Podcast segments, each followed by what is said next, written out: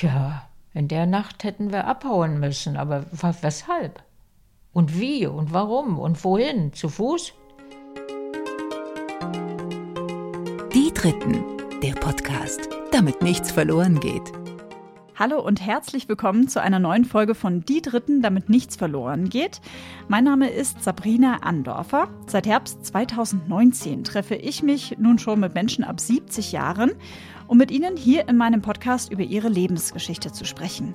Ich möchte dieser Generation eine Stimme geben. Was war, was ist, was bleibt und was noch kommt. Ich möchte, dass diese Menschen ihre Lebenserfahrung mit euch und mit mir teilen, damit wir für unser Leben etwas mitnehmen können und vor allem, damit von diesen einzigartigen Geschichten nichts verloren geht. Vorab möchte ich mich einmal bei euch für eure Geduld bedanken und die vielen, vielen Nachrichten, die ich bekommen habe. Unter anderem von Susanne, von Uli, Kerstin, Gülli, Regina, Angie, Marie und Mario. Herzliche Grüße gehen auch raus an Silvanas Mutter. Keine Angst, ich habe nicht vor, mit diesem Podcast aufzuhören. In den letzten Monaten hatte ich einfach ähm, ja, sehr viel zu tun. Zum Beispiel durfte ich auch an einer Schule in Murnau am Staffelsee einen Workshop geben. Die Schulklasse von meiner Hörerin Lina hat nämlich Zeitzeuginnen interviewt und ich durfte der 7M ein wenig dabei helfen. Vielen Dank dir, liebe Lina, nochmal für die Möglichkeit. Das war mir eine sehr, sehr, sehr große Freude. Eine Neuigkeit habe ich noch für euch. In den nächsten Wochen könnt ihr nämlich für meinen Podcast beim Deutschen Podcastpreis abstimmen. Und über eure Unterstützung würde ich mich natürlich sehr, sehr freuen. Details findet ihr unter www.deutscher-podcastpreis.de. So, und nun möchte ich euch nicht mehr weiter auf die Folter spannen. Für diese Folge habe ich mich mit Lore unterhalten. Lore durfte ich bereits letztes Jahr in Berlin treffen.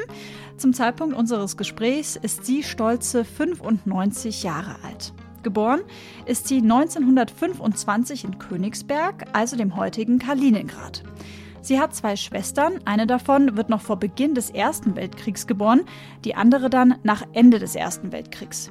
Lores Heimat in Ostpreußen war bis zum Spätsommer 1944 weitestgehend vom Krieg der Nazis verschont geblieben und so konnte Lore immerhin noch zwei Semester Kunstgeschichte und Sprachen studieren. Nach Kriegsende verschlägt es sie nach Schwerin. Dort arbeitet sie kurzzeitig als Kellnerin und sollte genau an ihrem 21. Geburtstag ihren persönlichen Albtraum erleben. Plötzlich wird sie nämlich von Polizisten der damaligen russischen Besatzungsmacht mitgenommen und stundenlang verhört. Später, nach Kriegsende, landet sie dann im ehemaligen KZ Sachsenhausen als Gefangene und sollte so schnell nicht wieder freikommen. Wie sie diese Zeit überstanden hat und welche Lebensweisheiten sie euch mit auf den Weg geben kann, das hört ihr jetzt. Eine Sache noch, Lore wohnt in einer schicken Berliner Altbauwohnung. Die ist allerdings etwas hellhörig, also wenn ein Krankenwagen oder ein LKW vorbeifährt, dann hört man das leider ab und an auf der Aufnahme. Lasst euch davon bitte nicht irritieren. Euch jetzt viel Spaß mit Lore. Danke, dass ich heute an diesem Mittwochnachmittag bei Ihnen sein darf. Ja, ich freue mich auch. Ein bisschen ängstigt es mich auch. Und dann jedes Wort, was gesprochen ist, ist einfach auch da. Aber wollen wir mal sehen, was dabei herauskommt. Ich glaube, es kommen sehr viele spannende Geschichten dabei heraus und ja. ein wenig Weisheit, glaube ich, auch. Ja, das denke ich schon. Ja. so ein bisschen was hat man ja dann doch schon erlebt mit 95. Naja, es ist ne? ein ganzes Jahrhundert, auf das ich zurückblicke. Und es hat sich so wahnsinnig viel verändert, wie vielleicht zu anderen Zeiten doch nicht so. Nicht? Auch was jetzt Werte angeht und Einstellungen zu vielen Dingen. Also ich bin heute wirklich oft naja, sagen wir mal, komme ich nicht so mit mit der Zeit und denke, ist das nötig? Worüber klagen die Menschen eigentlich? Die haben ja keine Ahnung, was man alles ertragen musste und was auch gegangen ist. Ja. Bevor wir darauf zurückkommen, welche besondere Geschichte Sie mit dem KZ Sachsenhausen verbindet, mhm. haben Sie mir am Telefon in unserem Vorgespräch auch einen Satz gesagt, nämlich, das Wort Stress kannten wir früher gar nicht. Ja, das stimmt aber auch. Das Leben war viel ruhiger. Man ist nicht so viel herumgekommen. Man hatte nicht diesen Anspruch ständig, ich muss das machen, sonst versäume ich irgendetwas. Das gab es nicht. nicht? Man ruhte mehr in sich selber, das möchte ich jedenfalls von mir sagen. Und beschäftigte sich auch alleine. Ich, ich äh, war ja auch ein Nachkömmling in der Familie und dadurch eigentlich ein Einzelkind, kann man fast sagen. Und war immer gewohnt daran, mich alleine mit mir zu beschäftigen. Und das ist vielleicht heute ein Vorteil für mich, dass ich das auch heute noch ganz gut kann. Mhm. Sollen wir einmal zurückgehen, Lore, in das Jahr, in das Sie geboren sind? Ja, also ich bin geboren 1925 und da wohnten meine Eltern noch mitten in Königsberg in der, in der Innenstadt. Es war eine Altbauwohnung mit einem ganz langen Flur, mit Ofenheizung, sieben Zimmer, zwei Treppen hoch. Und ich bin da im Schlafzimmer geboren. Das kann man sich heute gar nicht mehr vorstellen, wie unbequem das eigentlich auch war. Ich sehe noch das große, äh, äh, oder es waren zwei Betten meiner Eltern da stehen und mein Vater war Frauenarzt und dann hat diese Entbindung zu Hause stattgefunden. Und da kam dann eine Hebamme und wie die da an das Bett rangekommen sind, ist mir schleierhaft. Nicht, wenn ich heute so denke, wie das in, in, äh, in Kliniken vor sich geht. Ah, naja, aber immerhin bin ich zur Welt gekommen und meine Mutter hat als erstes gesagt, ach Gott, wieder ein Mädchen. Oh. Und mein Vater hat gesagt, versündige dich nicht. Später hat sie dann immer gesagt, das ist doch ein Segen gewesen. Wenn du ein Junge gewesen wärst, wärst du bestimmt gefallen oder nicht, denn ich war eigentlich ihre Stütze doch dann immer so später auch im Alter. Ja, und dann äh, bekam sie aber eine Thrombose und das war früher so, dass man dann ganz still lag. Sie hat kaum zu atmen gewagt während man heute sich, glaube ich, gerade bewegt oder entsprechende Mittel ja auch bekommt. Und ich wurde mit einer Kinderfrau, ob das eine Amme war, weiß ich nicht, mit einer Kinderfrau rausgeschickt an die Ostsee. Da hatte mein Vater zwei Monate vorher ein Haus gekauft. Also gleich mhm. von der Mutter weg. Mhm. Ich erinnere mich natürlich jetzt nicht an meine die ersten Tage oder Monate nach Monate der Geburt. Oder aber Jahre. Ich hatte mhm. dann, äh, erinnere mich ja, wie, wie weit erinnert man sich zurück? Es ist, glaube ich, vieles wird einem erzählt. Du warst so und so oder so und das, es ist aber nicht Erinnerung. Ja. Also ich nehme an, weiter als bis zu drei Jahren kann man sich nicht erinnern. Ich hatte dann ein Kindermädchen und die hatte ich, bis ich äh, eingeschult wurde. Und dies war ein Familienmitglied richtig. Und äh, meine Dete hieß Grete. Und die ging mit mir spazieren und äh, ja, war immer für mich da. Schön. Und, Wenn ich äh, einmal einhake, Lore. Hm? Sie haben vorhin gesagt, dass Sie Nachkömmling waren. Ja, naja, Nachkömmling wollen wir so sagen. Meine älteste Schwester war, meine Eltern haben zwölf geheiratet, 13 wurde meine älteste äh, Schwester geboren, die war also zwölfeinhalb Jahre älter. Äh, wenn ich mir das so überlege, meine Mutter war ein, sagen wir mal, ein junges Mädchen, wie die früher aufgewachsen sind, auf eine höhere Töchterschule gegangen, hat einen Gesangsunterricht gehabt, hatte eine, war in einem Hotel, hatte sie äh, kochen gelernt und so weiter. Das war alles schon die Vorbereitung auf eine Ehe. Ne? Und dann hat sie, was sie später hm, gesagt hat, hat sie überlegt, ja, wen heirate ich nun? Und hatte drei Verehrer und äh, überlegte ganz genau.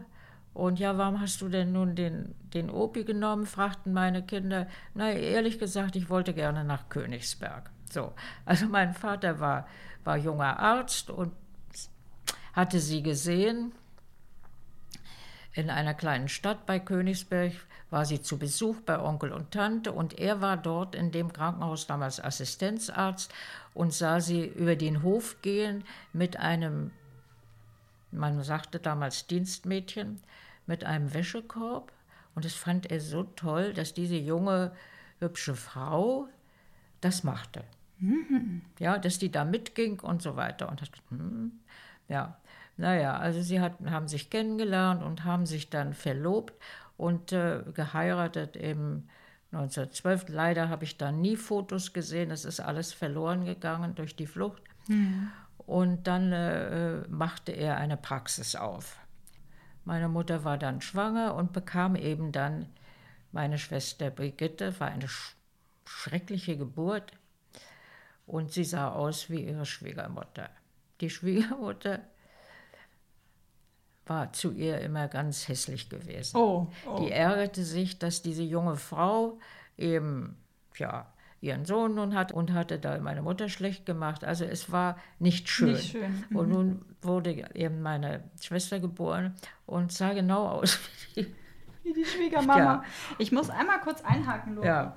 Ich habe irgendwie irgendwas wackelt. Wackelt der Tisch? Ich habe das Gefühl, dass ja, der Tisch eigentlich nicht, ne? Ja. ja. Na, da, na, wissen Sie, was das ist? Das ist, wenn ein Bus vorbeifährt. Nein. Ja. Ich habe manchmal, wenn ich, ich achte nicht mehr drauf, aber manchmal, wenn ich dann so habe ich gedacht, ist ein Erdbeben vielleicht ein bisschen. Ja. Okay, ja gut, dann gucken wir mal, ob das jetzt gleich in der also Aufnahme... Also es wird ja nicht heute zusammenfallen, aber ich meine, es ist nur schon lange, das sind vielleicht Bombenschäden, Kriegsschäden. Kann sein. Wissen Sie, Denn wie alt das Haus ja so, ist, wo Sie hier, hier auch die, die Decken, deshalb haben wir auch da oben diese dass die, nach, wenn der Maler eben gewesen war, nach kurzer Zeit war wieder so ein Riss dann. Ne? Das, natürlich sind diese Häuser alle ein bisschen geschädigt. Nicht zum Umfallen, aber ja. irgendwie, also ja. Das ist faszinierend, weil hier die, die Kabel, die ich hier so angeschlossen ja. habe, die wackeln richtig. Ich merke das schon gar nicht mehr. Das heißt, wenn ich manchmal, wenn ich da sitze, denke ich, haben Sie das Gefühl, Sie sitzen mit im Bus. Jetzt Bus, sind wir es kommen ja nicht nur Busse, es kommen ja auch Laster hier dauernd mhm. vorbei. Jetzt sind wir so ein bisschen äh, abgedriftet, Lore. Ja. Also, Sie haben eine ältere Schwester, die zwölf Jahre älter ist ja. als Sie und noch eine zweite es, ältere es kommt Schwester. Schlimmer. Also auf jeden Fall, 14 fing der Weltkrieg an. Und ich weiß nicht, ob mein Vater gleich eingezogen wurde, das weiß ich nicht so genau. Jedenfalls waren die Russen doch schon sehr nahe, bei, ähm, auch bei Königsberg. Und er hatte meiner Mutter Gift gegeben. Gift? Aber Gift, das sie notfalls nehmen sollte, denn es war damals ganz. Und meine Schwester Renate wurde 18 geboren. 18 war ja dann der Krieg zu Ende. Dann kam die spanische Grippe, die meine Mutter bekam. Und dann wurde, meine zweite Schwester hieß Renate, wurde sie krank. Mir ist erzählt worden, erst hatte sie eine Wurstvergiftung als kleines dreijähriges oder zweijähriges Kind. Und danach bekam sie eine Enzephalitis, also eine Gehirnentzündung. Und meine Mutter sagte immer, ich habe um dieses Kind gerungen, um dieses niedliche kleine Mädchen. Sie blieb am Leben, aber das Gehirn war geschädigt. Nicht, sie blieb geistig zurück und sie wurde Epileptikerin. Mhm. Und das, äh, Renate, habe ich so praktisch, ich bin mit ihr aufgewachsen und äh, die hat auch mm, mich geprägt. Nicht? Man musste immer Rücksicht nehmen. Ah. Es hieß immer, nun guck mal unter dich. Ne?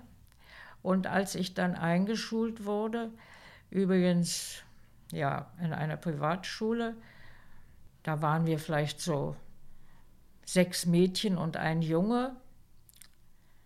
Und da ging ich ja auch hin. Und, und sie selber, und Renate war ja nun äh, sieben Jahre älter als ich, die äh, wurde privat unterrichtet von einer vielleicht extra ausgebildeten Lehrerin. Und dann hieß es, du kannst sie doch mitnehmen, nimm sie mal mit. Also ich ging dann als kleine Sechsjährige schon mit der Renate, dann erstmal brachte ich sie zu Fräulein Weichler und holte sie da vielleicht auch wieder ab.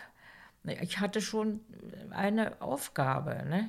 Das heißt, Sie haben früher auf Ihre ältere Schwester aufgepasst, weil die Epileptikerin und, war. Ja, und, aber, mhm. ja, und das war ja so, dass ich eigentlich aufwuchs jetzt mit einem äh, Menschen, der nicht normal war. Und das war in der, nun kam die Hitlerzeit allmählich. Also ich kam mit zehn dann auf, auf die Königin-Luise-Schule. Das war eigentlich so die beste, das beste Mädchenlyzeum.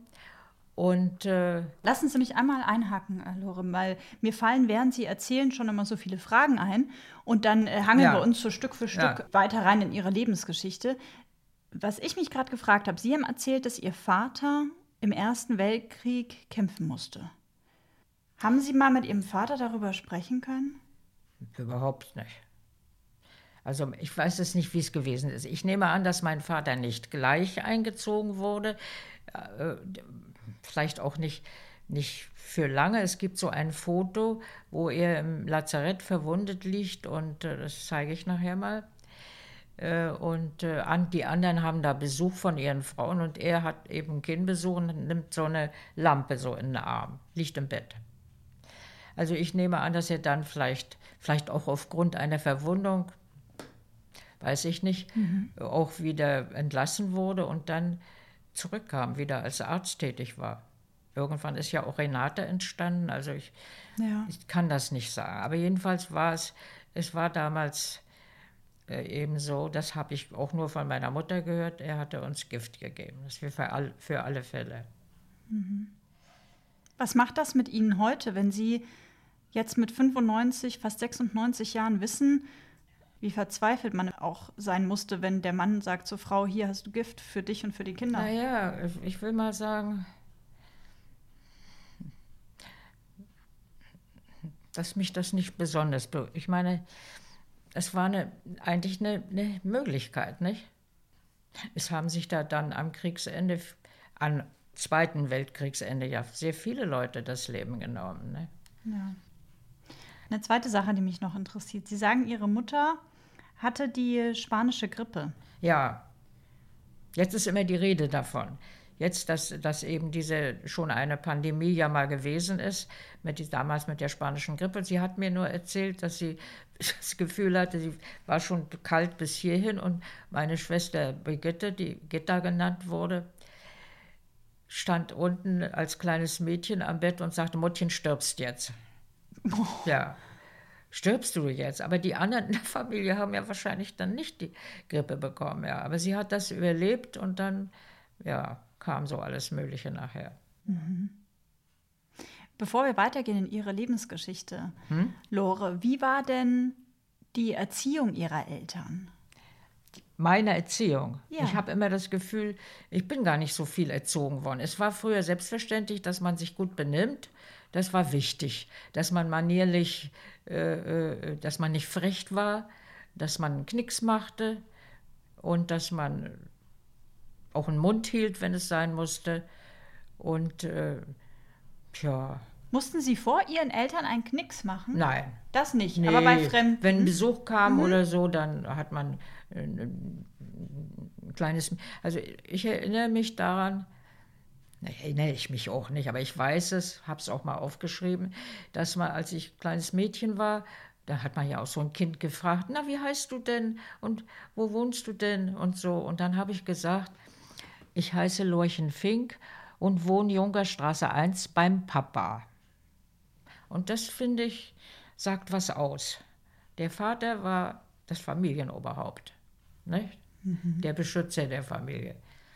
Und äh, ja, aber sonst, ich meine, man, benahm sich gut, man aß manierlich. Ich konnte mit vier Jahren perfekt mit Messer und Gabel essen. Man saß anständig am Tisch, man, nicht? Aber sonst, ja, streng erzogen bin ich nicht. Es, es, es war alles ein bisschen. Es war selbstverständlich, dass man, dass man eben ordentlich war. Nicht? Haben Sie Ihre Eltern als warmherzig wahrgenommen, als liebevoll oder vielleicht auch mal als kühl Also oder meine distanziert? Mutter auf jeden Fall. Es war für mich, also die- die Vorstellung, keine Mutter zu haben, war grauenhaft.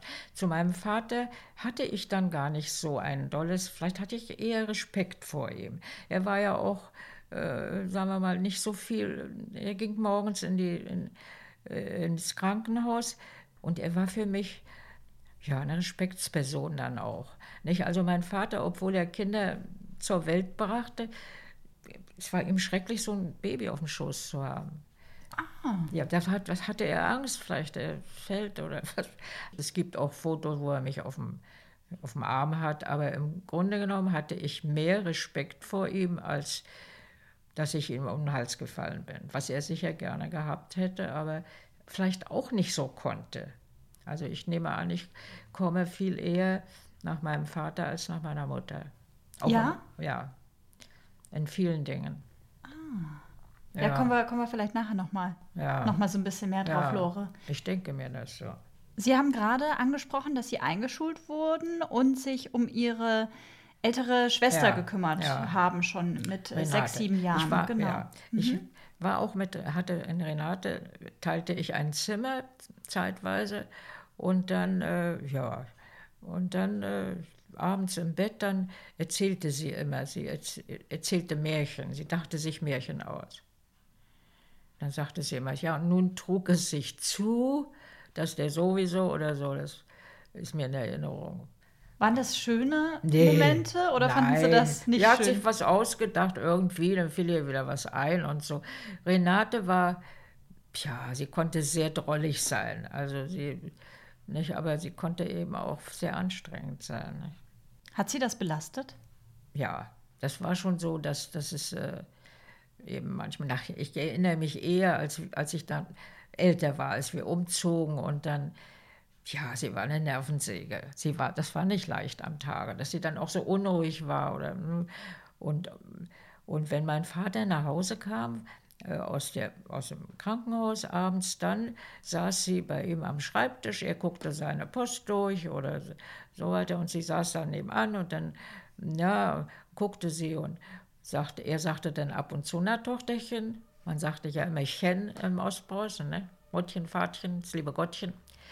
Und dann, und sie sagte, ja, Pappchen, ja. So. Also dann war sie ganz ruhig und glücklich und er hat ja auch nicht erlaubt, dass sie nach Bethel kam. Bethel bei Bielefeld sind ja die Bodelschwingschen Anstalten, die ja für Epileptiker da sind. Nicht?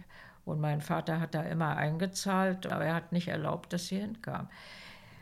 Ich, Warum hat er eingezahlt? Tja, das äh, wird so gewesen sein, dass er wusste in der Hitlerzeit, dass diese Menschen äh, umgebracht wurden. Es hieß dann, wenn mal jemand, sie kann doch mal da behandelt werden und nach sechs Wochen, ach Gott, ist an Lungenentzündung gestorben. Sie meinen, also Ihr das, Vater hat das geahnt? Ja, naja, auch oder gewusst? Ge gehört. Nicht, dass das mhm. so, so es, Also ich habe jedenfalls nicht Menschen dieser Art so erlebt. Eigentlich nur Renate, mit der ich dann auch spazieren ging oder mal ins Kino ging äh, und so. Und dann war sie auch auffällig und es war mir auch unangenehm dann und so. Also es war schon nicht leicht in der Hitlerzeit so einen kranken Familienangehörigen zu haben. Man musste ja auch erbgesund sein. Erklären glaube, Sie mir das, was naja, genau das bedeutet? Also ich meine, meine Schwester Gitta hätte gar nicht heiraten dürfen, wenn das nicht irgendwie geprüft worden wäre. Es hieß dann, ja, Renate, nein, nein, das ist ja durch die Enzephalitis gekommen. Das weiß ich gar nicht, ob sie nicht schon auch ein bisschen kränklich geboren war. Das ist nie rausgekommen. Mhm. Meine Mutter sagt, die Geburt war nicht so schlimm. Das Köpfchen war nicht so hart. Oh. Mhm. Und äh, also man weiß es nicht. Ja. Das wird nun nicht mehr rauskommen. Aber in der Hitlerzeit, ja, sollten ja alle erbgesund sein. Man musste auch vielleicht arisch sein, ich weiß es nicht. Also ich habe später, als ich äh, eben studiert habe, in meinem Studienbuch ist auch extra ein Stempel drin, arischer Nachweis erbracht.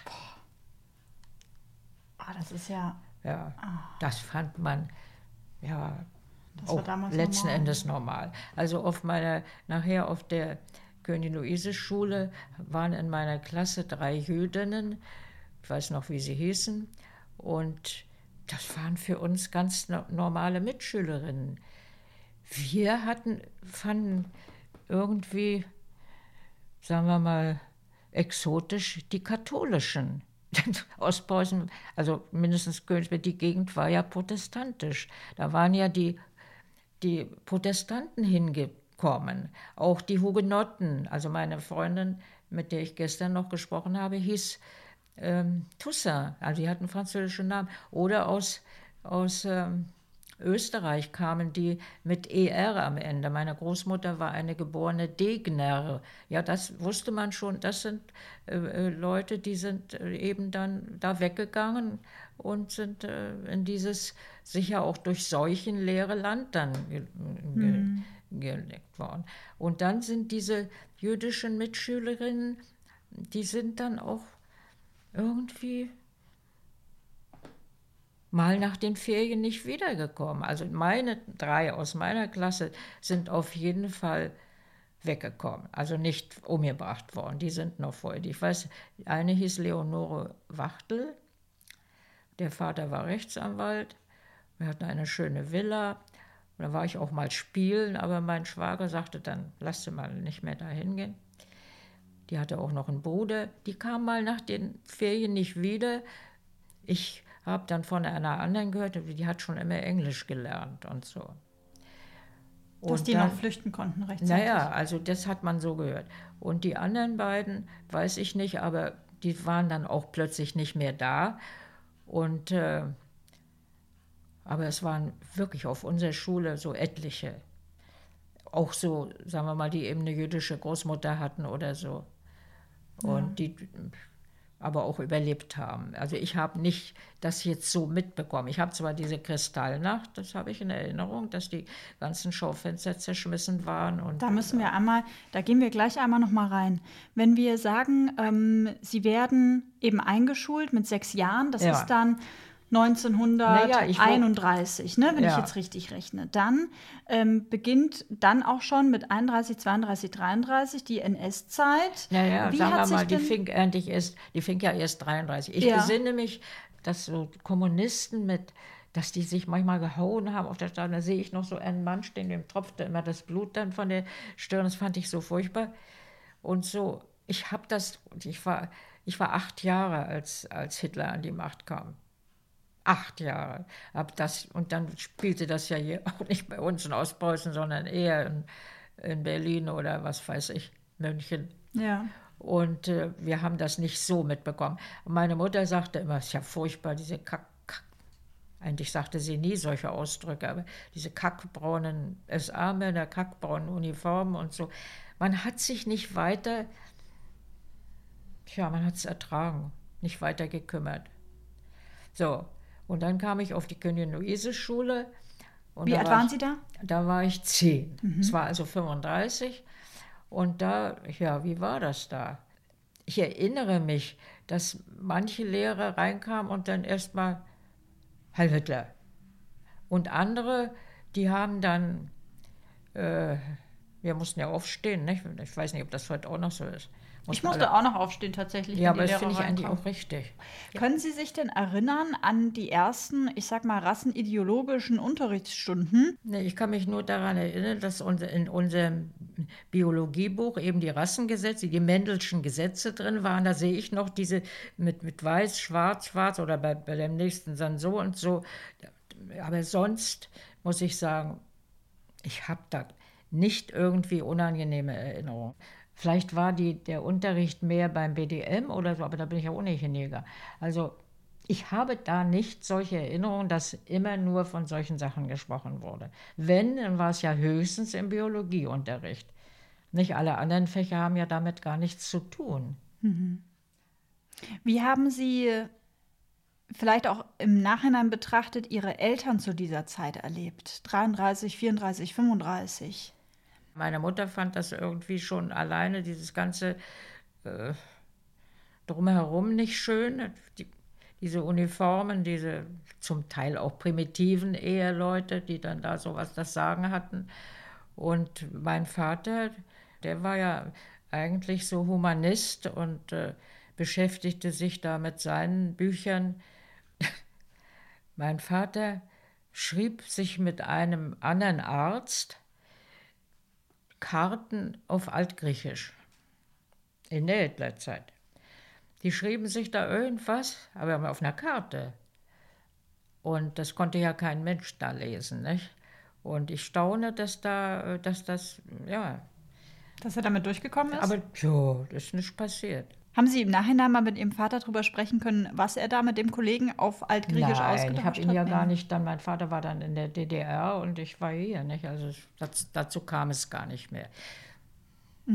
Ja, dann kam nachher der Krieg, nicht? Mhm. Ja, Moment. 1900 Einmal noch die Reichskristallnacht. Sie hatten vorhin, wenn ich einmal das einhake, weiß ich, dass die da was passiert war und dass ich dann zur Schule kam und das eine, die hieß Anna Löwenstein, die, äh, eine Jüdin, die kam und sie war ganz verweint. Das weiß ich noch. Und so, und dann war man erschrocken und äh, Was haben Sie da gesehen? Was haben Sie dort Ich habe- mitbekommen? Wie alt waren Sie? Ich war dann 13, nicht? Ich war ja 38. Und dann äh, weiß ich noch, dass ich durch die Straße da auch ging, überall diese zer, zertrümmerten Fenster. Da habe ich erst mal festgestellt, die Junkerstraße, in der ich geboren war, wir zogen ja nachher weiter raus, dass das alles jüdische Geschäfte waren. Waren alle zertrümmert, die Scheiben. Und dann, äh, ja, dann war man ganz erschrocken. Hatten Sie da selber Angst? Haben Sie sich gefragt, Nee. warum? Ja, das wird man sich schon gefragt haben, aber, aber ich kann nicht sagen, dass ich mit jemand darüber gesprochen habe. Ich Und mit der, ja. man hat eher gesagt, es ist ja furchtbar und so. Aber meine Eltern hatten ja auch jüdische Bekannte oder Freunde? ja, aber die, die sagten, die haben sich so zurückgezogen. Die kamen dann nicht mehr oder äh, irgendwie, sind aber auch weggekommen. Nicht? Die Leute sind, und das war auch ein bestimmtes Level, ein bestimmter Kreis, der sich das vielleicht erlauben konnte, dann irgendwie, äh, was weiß ich. Mit weggekommen meinen Sie jetzt äh, geflohen Nicht- sind? Ja, Die- Mhm. also die sind nach England gegangen oder sonst wohin, wo, wo man, äh, oder Frankreich, wo man vielleicht ausweichen konnte. Ja. Ne? Was ist das für ein Gefühl, wenn Sie jetzt an diese Bilder zurückdenken von Das dieser ist- Reichskristallnacht, wissend, was danach alles Ja, passiert ist? Das hat mein Leben wahnsinnig belastet. Ich muss wirklich sagen, dass ich, was ich alles gehört habe, als ich nachher erwachsen war und ich auch genug erlebt habe durch, durch Flucht, durch, durch Gefangenschaft, da hat man auch nicht über sowas gesprochen.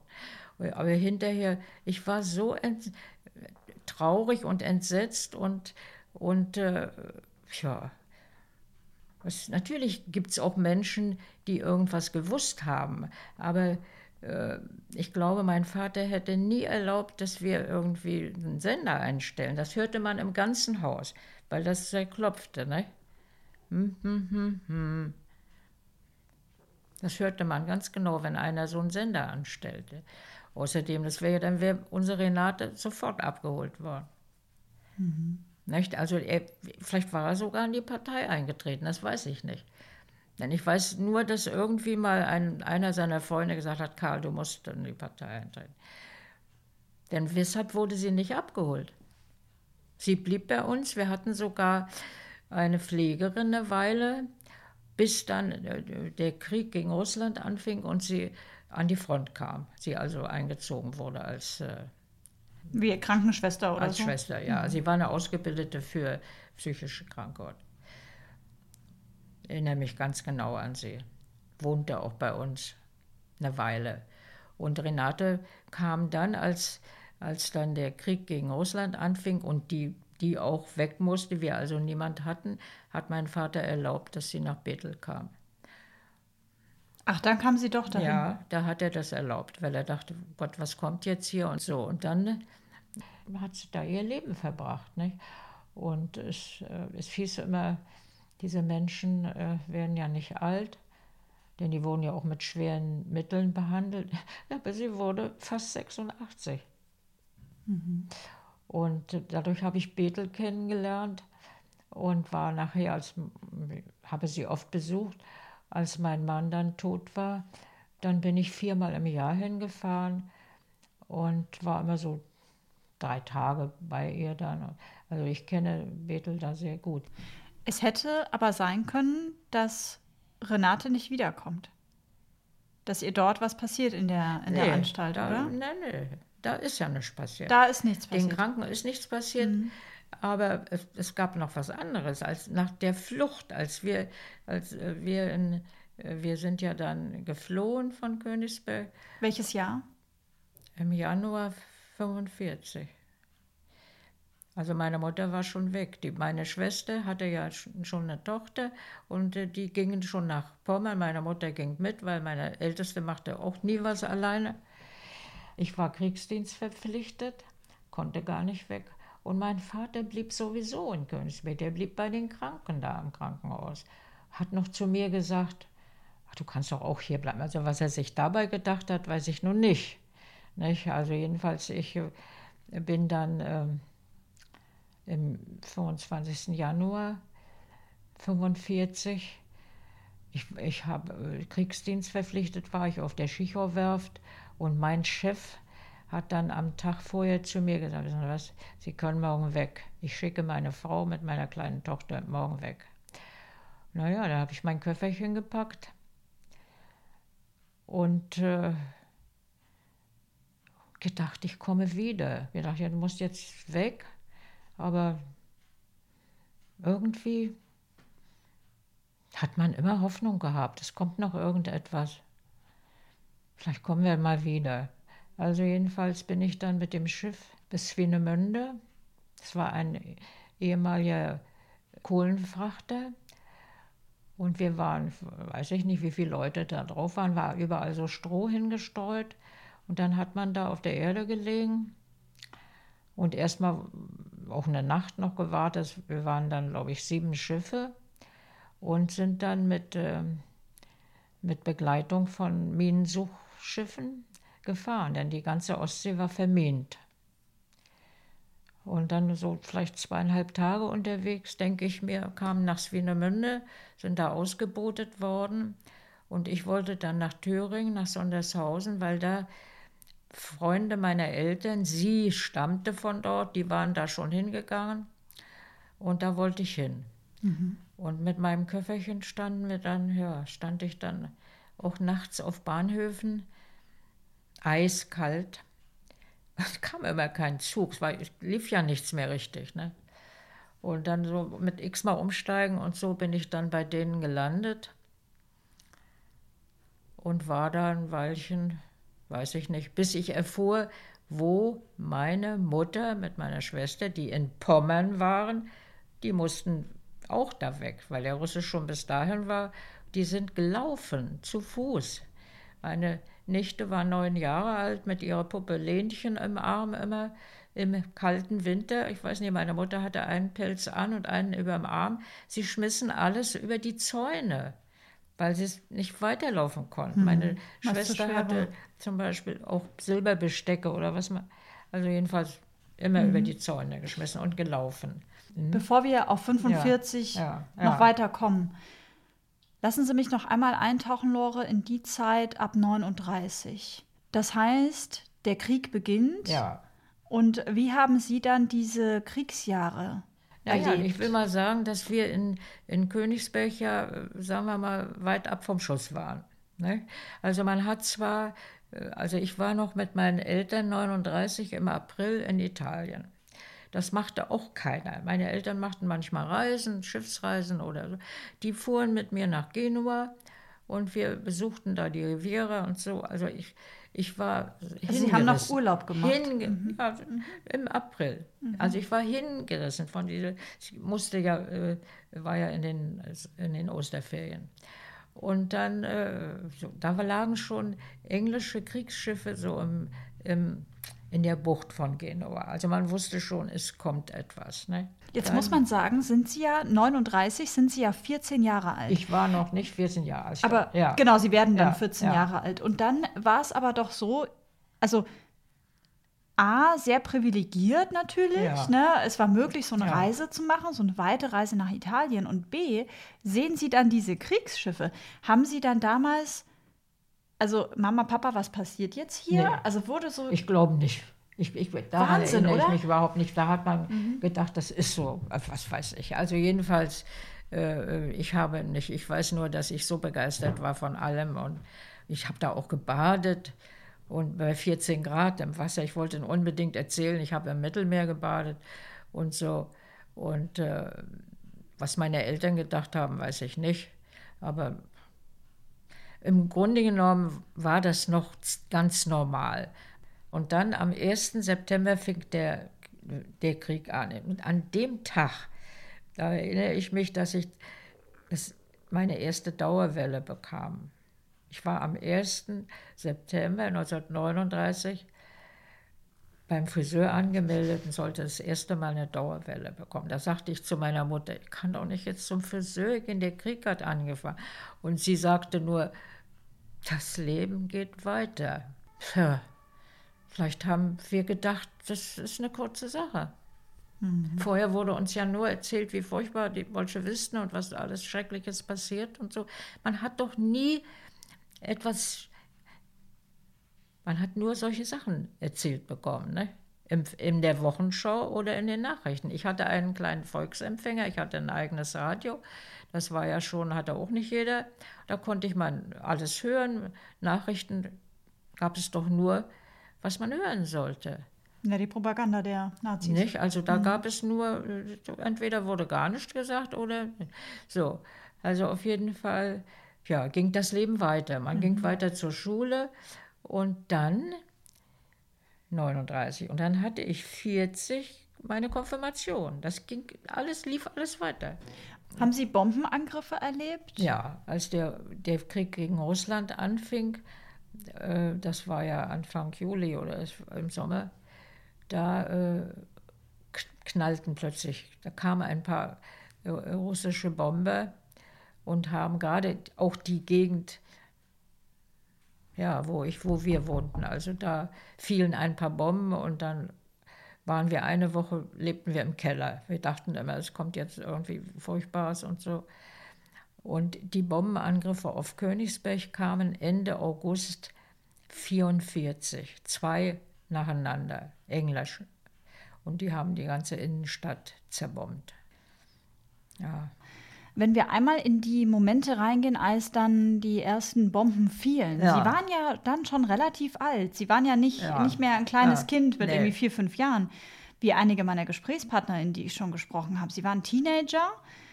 Sie müssen doch das wahrgenommen und unglaubliche Angst gehabt haben, oder nicht? Oder, oder schiebt man das weg? Ja. Das schiebt man weg. Ich meine, es war ja nachher so später, dass man dann, äh, es war ja alles verdunkelt. Nicht? Man musste ja verdunkeln. Was also, heißt das? Naja, das heißt so, dass man jeden Abend, dass nie ein Lichtschein raus durfte aus den Fenstern. Also man hatten alle dunkle Rollos oder Vorhänge und es wurde kontrolliert, wenn irgendeiner nicht richtig zugezogen hatte, kam schon jemand drauf und sagte, hm, also man musste verdunkeln. Man ging durch völlig dunkle Straßen und hatte manchmal so einen Phosphorknopf hier so, damit man überhaupt gesehen wurde. Also ich, ich habe jetzt immer gedacht, wenn ich, ja, ich, ich darf das nicht oder ich äh, will doch nicht geimpft werden oder nicht. So was gab es früher gar nicht. War selbstverständlich, dass jeder verdunkelte. Sonst waren, wurden ja die anderen auch gefährdet. Ne? Also es gab völlig verdunkelte Städte. Man lebt damit. Es ist so, dass, ja, hoffentlich passiert nichts. Mussten Sie tote Menschen sehen? Nein. Ist diese Angriffsserie? Nein. Das, äh, da war ich ja nicht in der Innenstadt. Also da, wo war ich denn da? Moment, als die Bomben fielen, da waren wir natürlich in den Keller gegangen. Und dann haben wir gar nicht in Königsberg mehr. Dann fuhren wir immer raus zu unserem Sommerhaus und haben da, äh, da kamen auch noch Freunde mit und fuhren und haben da übernachtet. Hm. Aber da waren auch schon es war ja nachher so, dass nach Königsberg und nach Ostpreußen viele Kinder evakuiert wurden, nicht, die weg sollten aus den bombengefährdeten Gebieten. Und wir hatten in unserem Haus in Georgenswalde schon längst Leute aufnehmen müssen, die aus dem Rheinland kamen oder die da ausgebombt waren. Also da war, war schon unten wohnten schon andere und mussten wir aufnehmen. Und, und nach den Bombenangriffen auf Königsberg Ende August hatten wir in unserer Wohnung, also eine, eine aus meiner Klasse mit Mutter, die hatte zwei Zimmer, dann ein Mann, der auch ausgebombt war, hatte. Also Haben sie auf jeden Fall schon vielen Leuten ähm, Also die, Zuflucht geboten. dort. musste man einfach Obdach geben. Ne? Das war so eine Zeit, ja, was machte man denn da? Ich, Im Grunde genommen ging es uns nicht schlecht. Also. Und ich hatte nun keine Brüder. Das Schlimme war, dass eben, dass man natürlich in der Zeitung ewig diese Anzeigen. Aber da erinnere ich mich an eine Sache, dass ich mich traf, 43 habe ich Abitur gemacht. Sagen wir mal 44, naja, oder kann ja nur 44, im Sommer, am Strand. Mit Zweien aus der Klasse saßen wir da am Sand. Und die Ilse, die sagte zu mir, ich werde jetzt bald heiraten. Und ich habe auch schon ähm, Fallschirmseide für mein Kleid. Und ich weiß noch, dass ich dachte, die Ilse wird jetzt heiraten. So, ich war ganz neidisch, weil ich so unglücklich verliebt war. Und dann stellte ich eine Woche später fest, dass der gar nicht mehr lebte. Sie wusste das nicht, der war schon gefallen. Ich habe mal später mit ihr darüber gesprochen, sagte, daran erinnere ich mich gar nicht, aber ich ganz genau, dass sie wieder am Strand saßen und dass ich noch dachte, die Ilse, die, die, die ich nie mit irgendeinem jungen Mann gesehen habe, die heiratet nun jetzt und so. Er lebte gar nicht mehr, er war in Norditalien gefallen.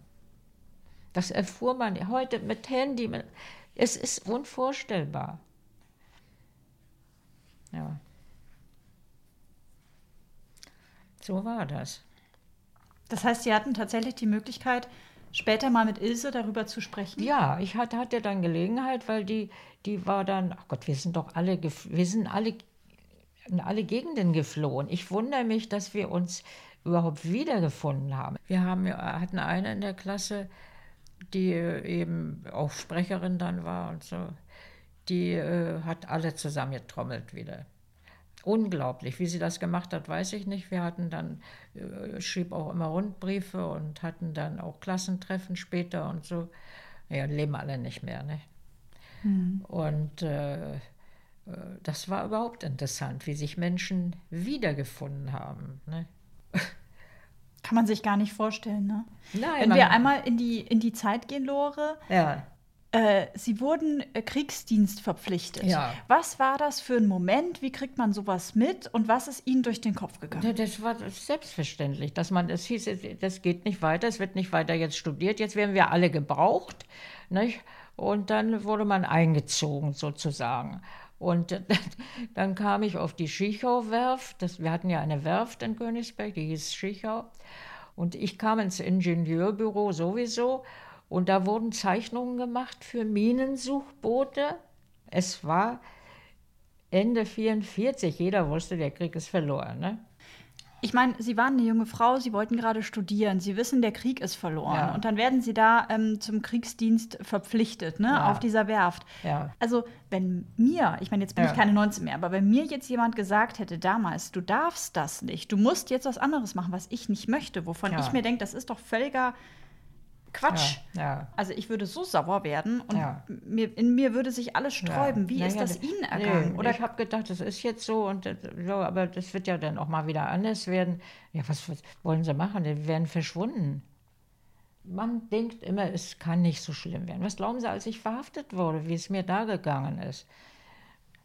da kommen wir noch, da kommen wir noch drauf. das ist ja, ist ja im Grunde genommen, äh, äh, also wenn man irgendwie in solche Gefahren kommt, reagiert man ganz anders, als wenn man darüber nachdenkt vorher. Wollen wir einmal reingehen in diese Zeit nach dem Krieg?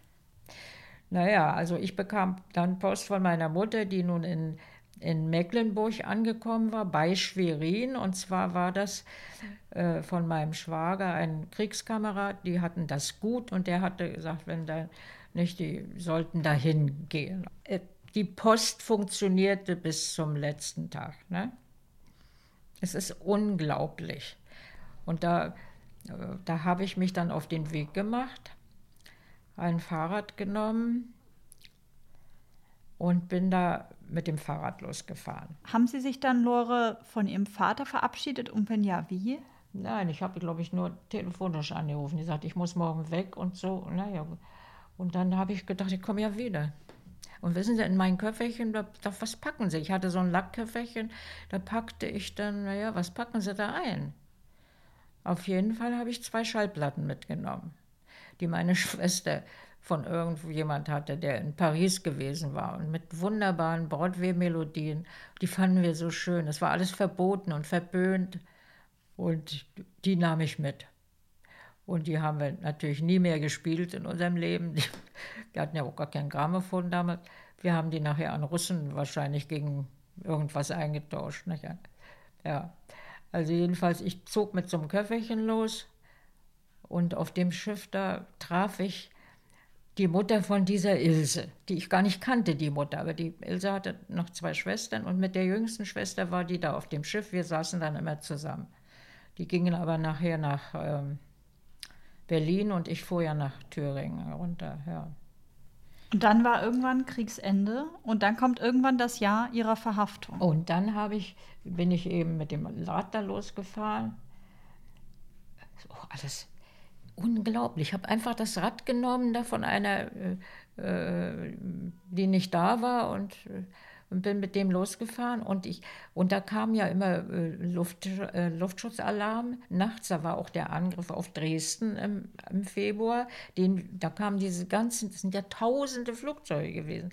Und ich ging dann nachts, stand auf und ging in so einen Keller. Die anderen standen gar nicht auf die, die, die Freunde meiner Eltern da, dieses ältere Ehepaar, die standen auch gar nicht nachts auf. Aber ich zog mich an und ging ins Nebenhaus. Da war so ein Keller und da waren dann so ein paar Leute, die dann auch dahin gingen. Und da war auch ein junger Mann, den ich da kennenlernte, mit dem man sich ein bisschen unterhielt. Und als ich dann gesagt habe, ich fahre morgen habe von meiner Mutter gehört, ich will dahin nach Mecklenburg. Und da hat er gesagt, ich komme mit oder ich bringe sie. Ich weiß nicht weshalb. Es war ein verheirateter junger Mann. Also wir beide auf dem Fahrrad los.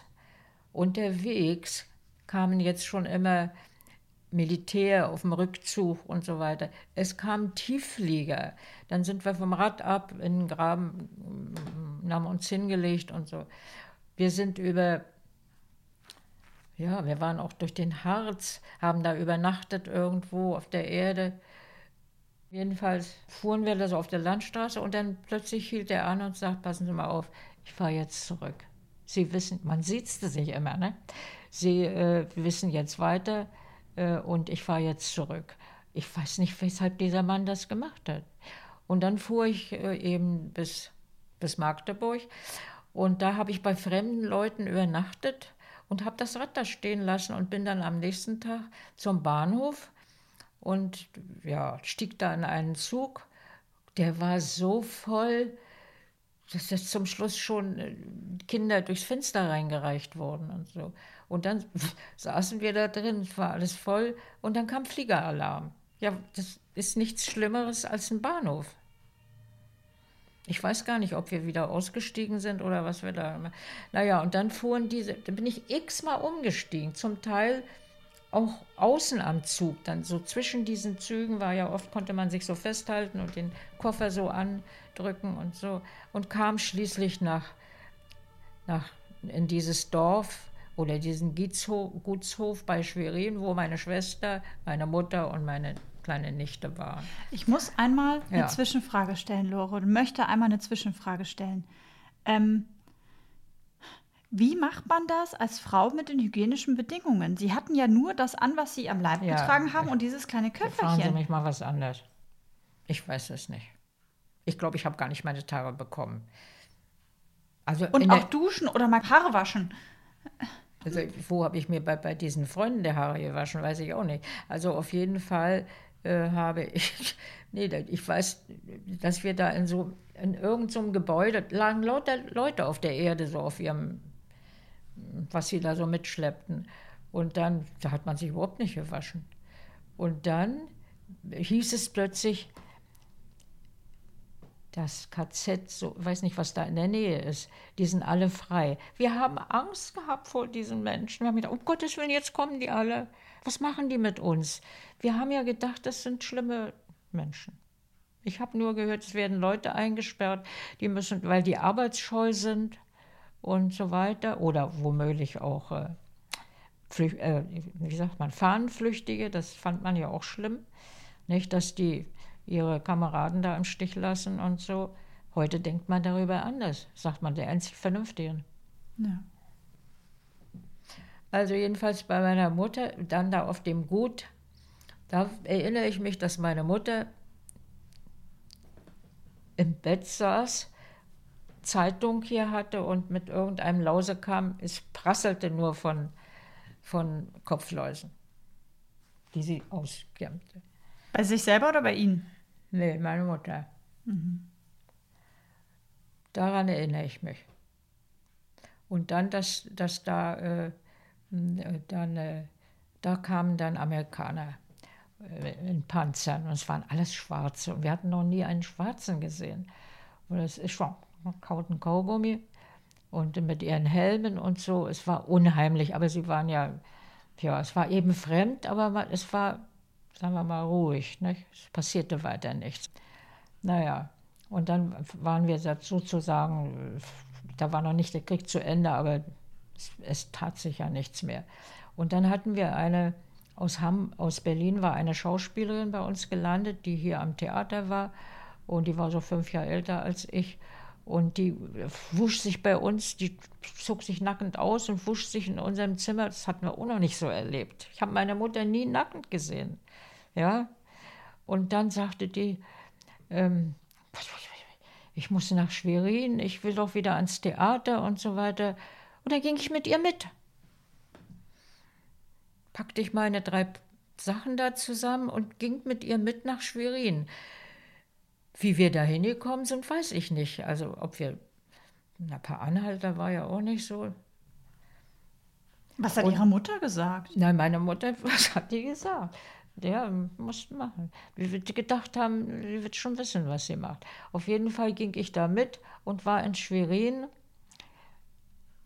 landete da in einem Hotel am Bahnhof und nahm da ein Zimmer. Geld hatte man ja, nicht? Man hat ja Bargeld mitgenommen von, von auf der Flucht. Meine Mutter hatte 12.000 Mark mit. Die hatte sie abgehoben und die zählte sie immer. Es kam ja nichts dazu. Und diese Vera Eckert hieß die, die kam da auch gleich ans Theater. Es war am Kriegsende, es funktionierte sofort alles. Da war auch bald wieder Theater. Ja, und sie hatte einen, war sicher liiert mit so einem Regisseur. Das fand ich, das war für mich alles, also ich kannte sowas überhaupt gar nicht mit dem. Naja, und wir haben dann erlebt, dass dann der Wechsel war zu den Russen. Und da weiß ich noch, dass ich äh, dass ich mit dieser Vera und dem, ich weiß gar nicht mehr, wie die, saßen wir auch in einem Hotel. Und es war, es war zwei Stunden, musste eben völlig still sein, durfte keiner aus dem Haus. Warum?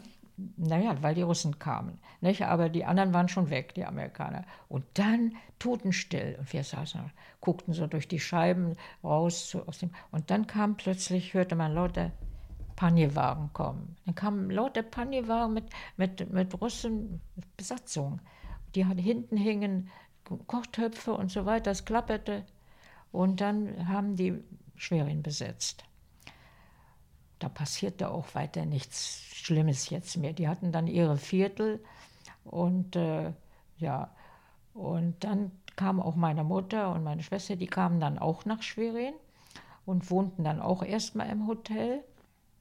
Und ich habe da gekellnert. Und dann wurden wir, kam nachts immer Kontrolle. Die Russen haben nach den, man musste Dokumente, Dokumente haben, also einen Ausweis oder so. Die kamen ins Schlafzimmer. Die haben dann die Türen aufgemacht und, und dann musste man sein, war man da im Bett, gab den, den Ausweis und dann gingen sie auch wieder. Hm. Und äh, wie war dieser Tag? als sie dann festgenommen wurden. Naja, Wie? das kommt jetzt. Und ja. da war ich nicht mehr Kellner. Nein, da hieß es dann, ach so, und dann, als die Russen kamen, also dann wurde wieder mal gegen Typhus geimpft und so, mussten ja alle Männer, kann auch nicht einer sagen, ich lasse mich nicht impfen, sowas gab es gar nicht.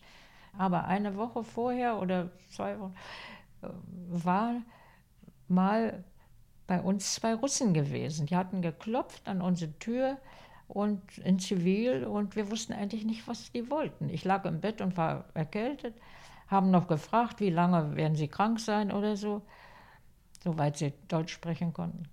Und dann, als die weg waren, haben wir so, was wollten die eigentlich? Ja, in der Nacht hätten wir abhauen müssen, aber weshalb? Und wie und warum und wohin? Zu Fuß? So, jetzt kam dieser Tag dieser Impferei und meine Mutter war auch da und es war mein Geburtstag, mein 21. Geburtstag. Und da ging sie dann ein bisschen eher nach Hause, wollte irgendwas machen, was man dann so machen konnte, ich weiß nicht was. Und äh, kam nochmal zurück und sagte, du sollst mal zur Polizei kommen, mach das doch, bevor du nach Hause kommst. Ich gehe zur Polizei, das sind diese beiden Russen und sagen nur, kommen Sie mit. Schön. Was wollen Sie da machen? Da ging ich mit denen mit durch Schwerin. Können Sie doch auch nicht andere Leute, das hilft Ihnen kennen wir, was so, was. Also, und dann kamen wir in so ein Viertel, das schon abgesperrt war, was also besetzt war, und in ein Haus rein und in ein Zimmer und da hm, saß ein Offizier an einem großen Schreibtisch und ich musste mich da hinsetzen und sah so einen Brief liegen und las so, liebe Lilo, da wusste ich, was es ist. Ich hatte einen Bericht abgeschrieben, der über die Zustände in Königsberg unter dem Russen ging. Ja? Und hatte den nach Lübeck an meine Freundin, die war in der englischen Besatzungszone. Den hat sie gar nicht bekommen, den Brief, der war durch die Zensur gegangen. Tja, da wusste ich, was los ist. Und dann hat er mich nun befragt, äh, wer weiß vielleicht, wieso ich so etwas schreiben kann. Sowas. Was haben Sie denn da, da geschrieben? Na, was habe ich da ab? Das hatte jemand, der war da rausgekommen. Irgendein Mann, irgendeiner hat versucht, da wieder rauszukommen. Und ist, ist dann, hat dann, hat es geschafft in den Westen und hat dann einen Bericht geschrieben über die Zustände, die da herrschen im heutigen, äh, also im Kaliningrad. Nicht, was die Russen da machen und wer da das und, und das haben Sie gelesen? Das bekam meine Mutter geschickt. Ah, okay. Und Sie haben das wiederum weitergeschrieben ich, an Ihre Freundin? Und ich habe lernte gerade Stenografie und Schreibmaschine, weil ich ja. irgendwie was anfangen wollte und nahm die Gelegenheit, ich weiß nicht, woher ich eine Schreibmaschine hatte, und habe das abgeschrieben. Früher gab es ja, hat man mit Blaupapier, nicht? also vielleicht vervielfältigt, weiß ich nicht, und habe das dann gedacht, das schickst du jetzt deiner Freundin Lilo oder dem und dem, auch noch anderen geschickt. Und das hat sie gar nicht bekommen. Wir haben das gar nicht gemerkt, dass sie den Brief gar nicht bekommen hatte. Und in dem Moment, als sie aber dort bei diesem Verhör Jetzt las ich nur am Liebe Lilo, das konnte ich so lesen, nicht? Und ich dachte, naja, das ist das. So. Was, naja. haben Sie, was haben Sie denn gesagt? Naja, was soll ich da sagen? Was wollen Sie sagen? Wie können Sie sowas schreiben? Naja, hat mich interessiert, mein Vater ist dort geblieben und so. Hm. Haben Sie da gesagt, Sie haben sich nichts Böses dabei gedacht? Nein, oder? ich habe gedacht, weiß ich auch nicht, vielleicht aus Dummheit. Also jedenfalls, es ging, wer weiß wie lange, der aß immer Konfekt und. Ja. Hatten Sie da Angst?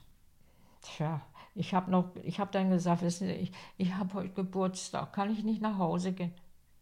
Geburtstag hat sie. Ja. Naja, also nach langer Zeit, äh, ich, äh, vielleicht hat er auch mal telefoniert, Russisch, ich konnte ja nichts verstehen. Dann hat er gerufen, dann kam ein Posten und der nahm mich mit und ich dachte, ich werde erschossen. Wissen Sie, da sind Sie so, tja, dann denkt man, na, dann ist es jetzt so. Wir stiegen also unten in so einen Jeep und er fuhr mit mir zum Gefängnis. Im Gefängnis ist es so, dass man da erstmal in, in so einem Büro alles abgeben muss. Nicht? Also sein, was man noch hat, vielleicht an Schmuck oder Männer, Gürtel aus der Hose, Schnürsenkel raus, damit man sich nicht aufhängen kann.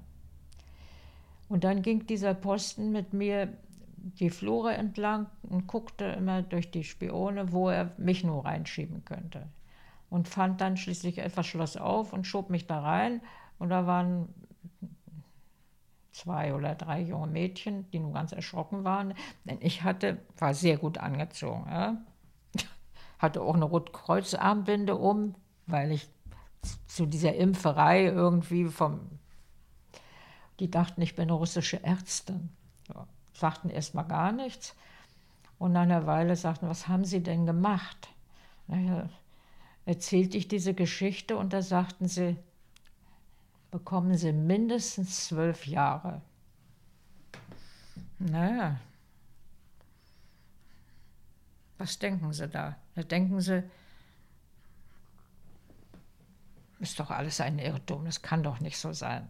Also diese Mädchen, es war eigentlich auch gar kein Platz mehr für mich. Da war ja nur, es waren zwei Pritschen und ein, also dann müssen es nur zwei gewesen sein. Und dann am Fenster, unter dem Fenster lag so eine Matratze auf der Erde. Die bestand nur aus Huckeln. Da lag ich dann und dann war ein Eimer in der Ecke. Für die. Mhm. Und dann mit denen war ich also ein paar Tage zusammen. Die sind weggekommen, bestimmt nicht entlassen. Also. Und dann war ich alleine. Und dann äh, schob man eben eines Tages ein langes, dünnes, völlig verweintes Mädchen zu mir rein. Das war Edeltraut, ein Jahr jünger als ich. Wir haben uns dann gleich angefreundet. Und mit der war ich ja auch bis 50 dann irgendwie immer sagen wir mal, zusammen oder in der Nähe. Tja. Darf ich da einmal fragen, ja. Lore? Weil Sie haben vorhin gesagt, wenn man solche Momente erlebt, dann reagiert oder denkt man anders, als wenn man vorher theoretisch darüber nachdenken würde, was man tun ja. würde. Wie schafft man es, in solchen Momenten nicht durchzudrehen? als sie dann da alleine saßen und die anderen Mädchen weg waren oder jungen Frauen, weint man da, schreit man, schlägt man nee. gegen Wände, ist man völlig Nein, verzweifelt? Komischerweise nicht. Also man denkt immer, es wird schon irgendwie was kommen. Ich muss sagen, dass ich mit den Russen auch sehr komische Sachen erlebt habe, mit diesen Posten. Also die, zum Beispiel der eine, Gott, das waren auch alles junge Leute, die einfach eingezogen, fern der Heimat, nie Urlaub. Der eine behauptete, er würde Medizin studieren, hatten wir irgendwie gehört. Der kam mal ein Schloss auf und holte mich mal und zeigte mir dann im Büro, dass er da Kopf stecken kann auf dem Sessel. Und dann brachte er mich wieder zurück. Oder ein anderer, merkte ich schon, man merkte ja am Spion, hm, nicht, da rührt sich irgendwas. Hm. Und dann schloss er offen, da war einer, der brachte mir eine Birne angebissen und legte sie mir auf den Bauch und ging raus und schloss wieder ab. Mhm. Ja. Und dann haben, ja, und nun als Edeltraut nun kam, Edeltraut war auch eine Marke, muss ich sagen. Also die war ein angenommenes Kind, nicht, nicht jetzt gebildet oder so. Es war für mich auch wieder ein Erlebnis, ja, ein ganz anderer Mensch. Also wir, so, wir mussten dann die Flure wischen. Und dann haben wir, kriegten wir einen Eimer und eine alte Männerhose, ist auch wunderbar. Also und Wie meinen Sie das? Na, also meinen meine, Sie das ironisch das so, dass es kein das? Lappen ist, dass man das nicht an, dass es irgendwie ein hartes Zeug ist, wie, wie ja, so eine zerrissene alte Männer. Und dann ähm, äh, ging der los, der Posten. Und wir, wir dann, also, ja, wischten da rum. Also, wenn die mal hingespuckt hatten, wischten wir natürlich drum herum und so. Und dann, äh, bei einem Mal sagte ich dann Edeltraut, guck mal da, wir guckten aber durch die Spione, um zu sehen, ob, ob, was, wer da sitzt. Nicht? Man sah ja die anderen nie. Und da sag ich, guck, guck mal, da durch, guck noch mal, da saßen doch neulich drei Männer. Und da guckt sie rein und sagt, nee, da sitzt eine ältere Dame. Ich sage, es wird doch nicht meine Mutter sein. Gucke, es ist meine Mutter. Also ich sehe da mit großen, erschrockenen Augen, sie merkte ja auch, da ist was am Spion. Und dann war hinten irgendwie so wie so, wie so ein kleines Schränkchen, also jedenfalls lag ihr Hut da oben, man trug ja immer einen Hut. Und da habe ich dann, Mutti, also, also jedenfalls, sie kam dann da auch hingelaufen. Dann haben wir auf Toilettenpapier aufgeschrieben, was wir gesagt hatten bei den Verhören. Dass da Toilettenpapier gab am Gefängnis, ja auch herrlich. Und dann haben wir das so aufgerollt, nicht? Und das nächste Mal, bei nächster Gelegenheit, habe ich ihr das durch, reingeschoben und sieht, was sie aufgeschrieben hatte. Einmal blieb das stecken. Es war lebensgefährlich. Man hörte den schon klappern mit seinem Schlüsselbund. Wenn er das gesehen hätte, dann weiß ich nicht, was passiert wäre. Ne? Und dann, äh, wir durften nicht zusammen sein, weil wir uns nicht absprechen sollten, was wir da sagen. Und dann hatten wir eine Gerichtsverhandlung. Und da wurden wir eben, ich glaube, wir waren denen sympathisch, so als Mutter und Tochter. Und meine Mutter, die sagte, das müssen Sie doch verstehen, mein, mein Mann ist dort geblieben. Wir hören nie etwas, dass man sich nur interessiert, was man da zu lesen bekommt. So. Naja, also mussten wir, es waren zwei Beisitzer, ein Dolmetscher und, und dann mussten wir rausgehen und da habe ich auch noch gedacht, ich, jetzt werde ich erschossen. Und dann kamen wir wieder rein, mussten alle aufstehen und dann wurden wir, wir haben uns überlegt, sie bekommen zehn Jahre, jeder, wir teilen das fünf Jahre russische äh, in Russland Arbeitsland oder vielleicht Kaliningrad, das war ein bisschen zynisch. Und jetzt kamen wir da raus und der Posten, der, jetzt durfte sie zu uns, in unsere Zelle. Und der Posten sagte, nu, wie viel? Fünf Jahre. Uh, das ist gar nichts. So. Edeltraut bekam zehn Jahre, hatte auch irgendwas Dummes gesagt oder immer. Und jetzt warteten wir nun, dass wir wegkommen nach Russland. Und dann war Welche ja, Gefühle gehen einem da durch den. Was fühlt man in solchen Momenten? Ich weiß nicht. Ich glaube, man denkt immer, irgendwie wird es schon gehen. Irgendwie wird es gehen. Also Edeltraut sagte, oh Gott, nach Russland, es, war ja nun auch Herbst, nicht? also es wird kalt, wir müssen vorsorgen. Also hatten wir beim Flurwischen eine Kammer entdeckt, da waren so warme Sachen, so von anderen Leuten, nicht? Unterwäsche, Socken, da haben wir uns bedient. Da haben wir dann irgendwas geklaut und dann schnell in unsere Zelle geschmissen, durfte ja keiner wissen. Und Edeltraut hatte dann auch gesagt, Gott, wir müssen Binden uns machen und so. Es hat nie mehr ein Mensch seine Tage bekommen. Das blieb einfach weg. Wahrscheinlich vor Schreck, ich weiß es nicht. Aber sie machte irgendwelches Gefummel da und dann äh, sagte, was, wissen wir müssen vorsorgen. Also jedenfalls, es kam der Tag, eines Abends hörte man einen wahnsinnigen Türen schließen, Schlüsselbund, auch zu uns, morgen früh Transport, alles fertig machen. Jetzt hat man eine Decke genommen und hat das da rein, was man so hatte, und dann so zusammengeknotet. Und den nächsten Morgen auf dem Hof, da haben wir festgestellt, dass wir drei Frauen waren und dann 47 Männer, die wir ja noch nie gesehen hatten. Und dann musste man diese Decken aufmachen und der Posten, der hat dann diese Binden, die Edeltraut da irgendwie zusammengefummelt hatte, die schmiss er immer in die Luft und sagte, Syphilis, Trippe, Schanke und so. Sie, sie hat das wieder eingesammelt, gebraucht haben wir es nie und so weiter. Jetzt zogen wir los durch Schwerin morgens, wir drei Frauen vorne und hinter uns die Männer und Richtung Bahnhof. Nicht? Da sehen Sie auch Leute. Die Leute, was sollen sie machen? Die gucken, aber sie drehen sich lieber zur Seite und so weiter. Und am Bahnhof oben, ist ja wie so eine Brücke meistens, da sah ich, da stand ein Mann, der war auch in unserem Haus Flüchtling. Der arbeitete auf dem Bahnhof. Der hat natürlich gemerkt, da wird ein Güterzug, das, das wird ein Transport, da wird was gesagt. Vielleicht sind die dabei. Und da habe ich dann so nach vorne gerufen, fünf Jahre Russland. Das hat er natürlich gehört. Aber der Posten hat es auch gehört. Aber er hat nichts gemacht. Naja, dann kamen wir in solche Viehwaggons und fuhren los. Und äh, ja, man konnte ein bisschen rausschielen durch Astlöcher oder durch Ritzen. Und dann sah man auch, wir fahren durch eine Stadt. Und dann plötzlich hielt er auf freier Strecke. Und dann mussten wir alle raus. Ja, freier Strecke soll keiner wissen, nicht? dass es ein, ein, ein Transport ist von Gefangenen. Und dann marschierten wir da Richtung Sachsenhausen. Da mussten wir dann durch Kontrollen durch und mussten uns nackend ausziehen. Da habe ich das erste Mal meine Mutter nackend gesehen. Die Sachen wurden alle desinfiziert, wir wurden untersucht. Wir wurden untersucht, ob wir Filzläuse haben mit Pinzetten, zwei Männer.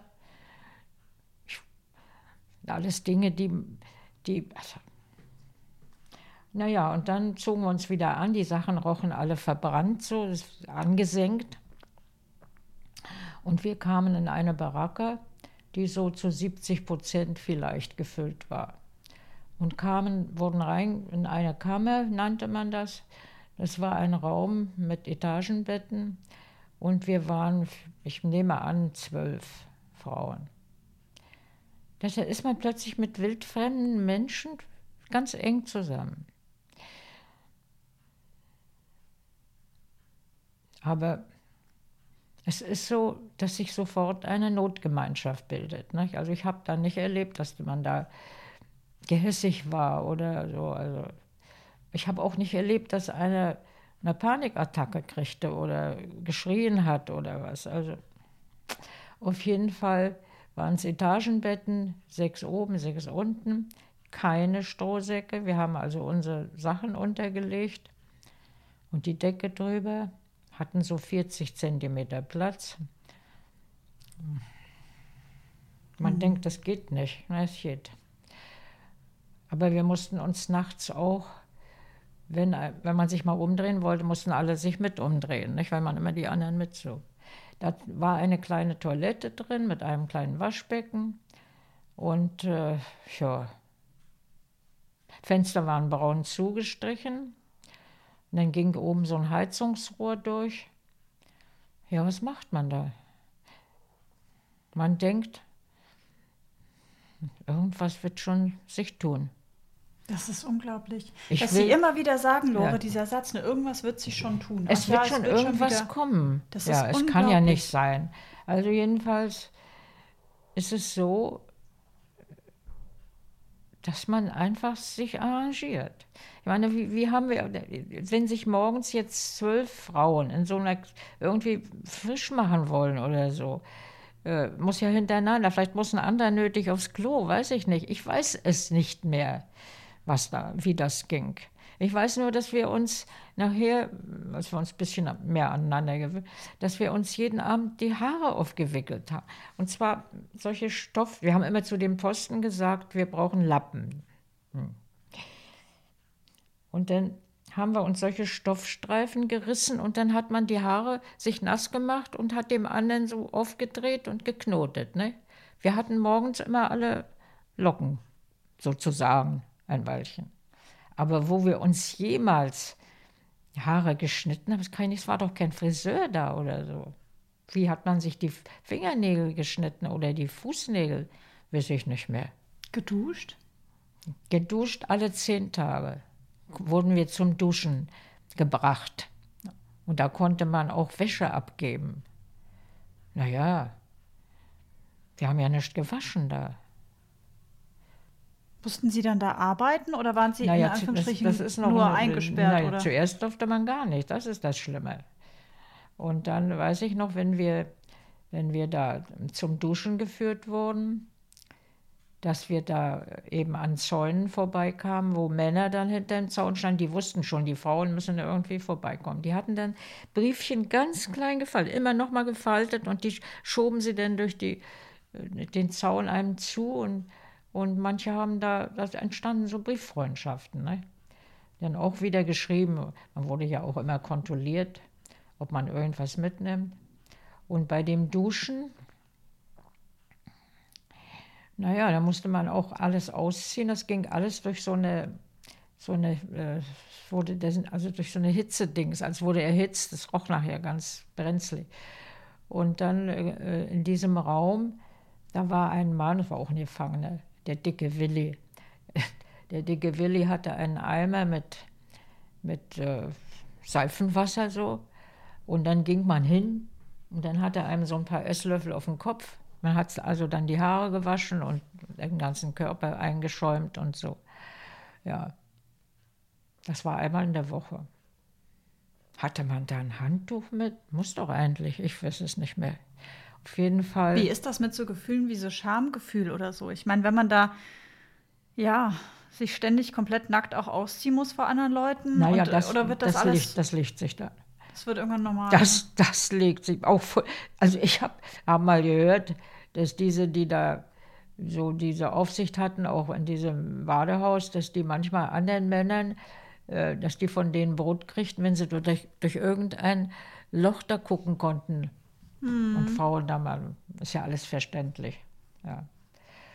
Nee, das Schamgefühl hört auf.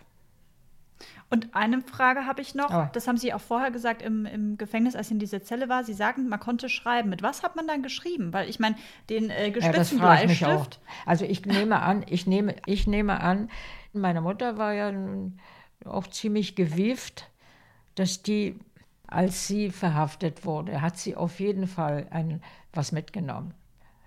Nicht? Da war sie so ziemlich, denn sie hat ja später, äh, da hat sie dann einen Brief an meinen Vater geschrieben.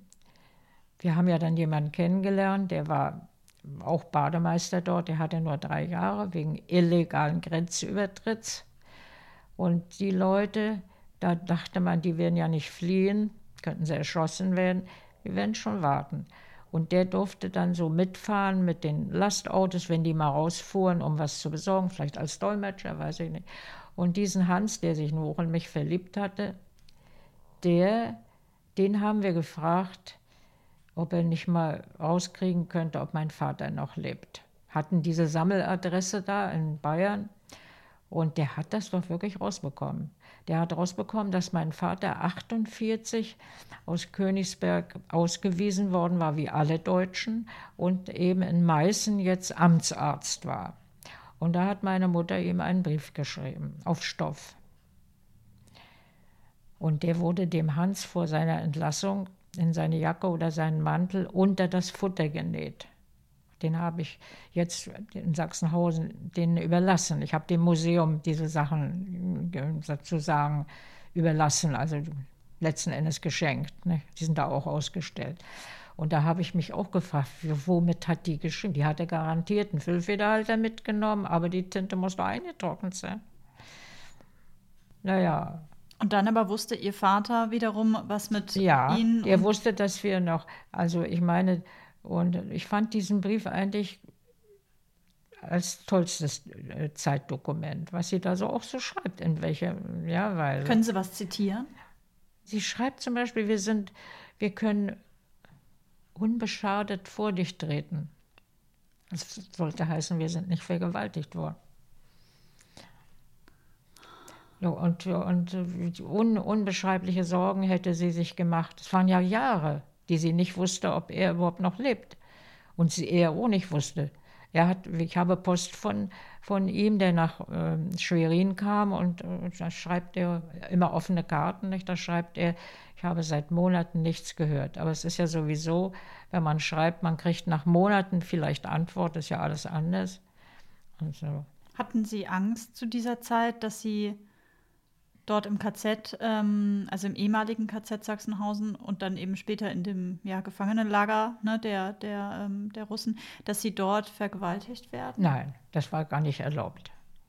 Das war nicht mehr erlaubt. Es mag äh, alles vorgekommen sein, ja, aber bestimmt, das wurde auch bestimmt. Also eigentlich durfte nur die, äh, äh, wie sagt man, die Armee, die durfte das. Denen war es ja gesagt worden, ihr könnt alles machen und so. Aber später die Besatzung durfte auch nicht mehr vergewaltigen. Aber wenn, wir, wenn wir einmal in die Zeit geht, Lore, als Sie dann im ehemaligen KZ Sachsenhausen waren, ich habe gelesen, dass das Schlimmste dort teilweise die Langeweile war.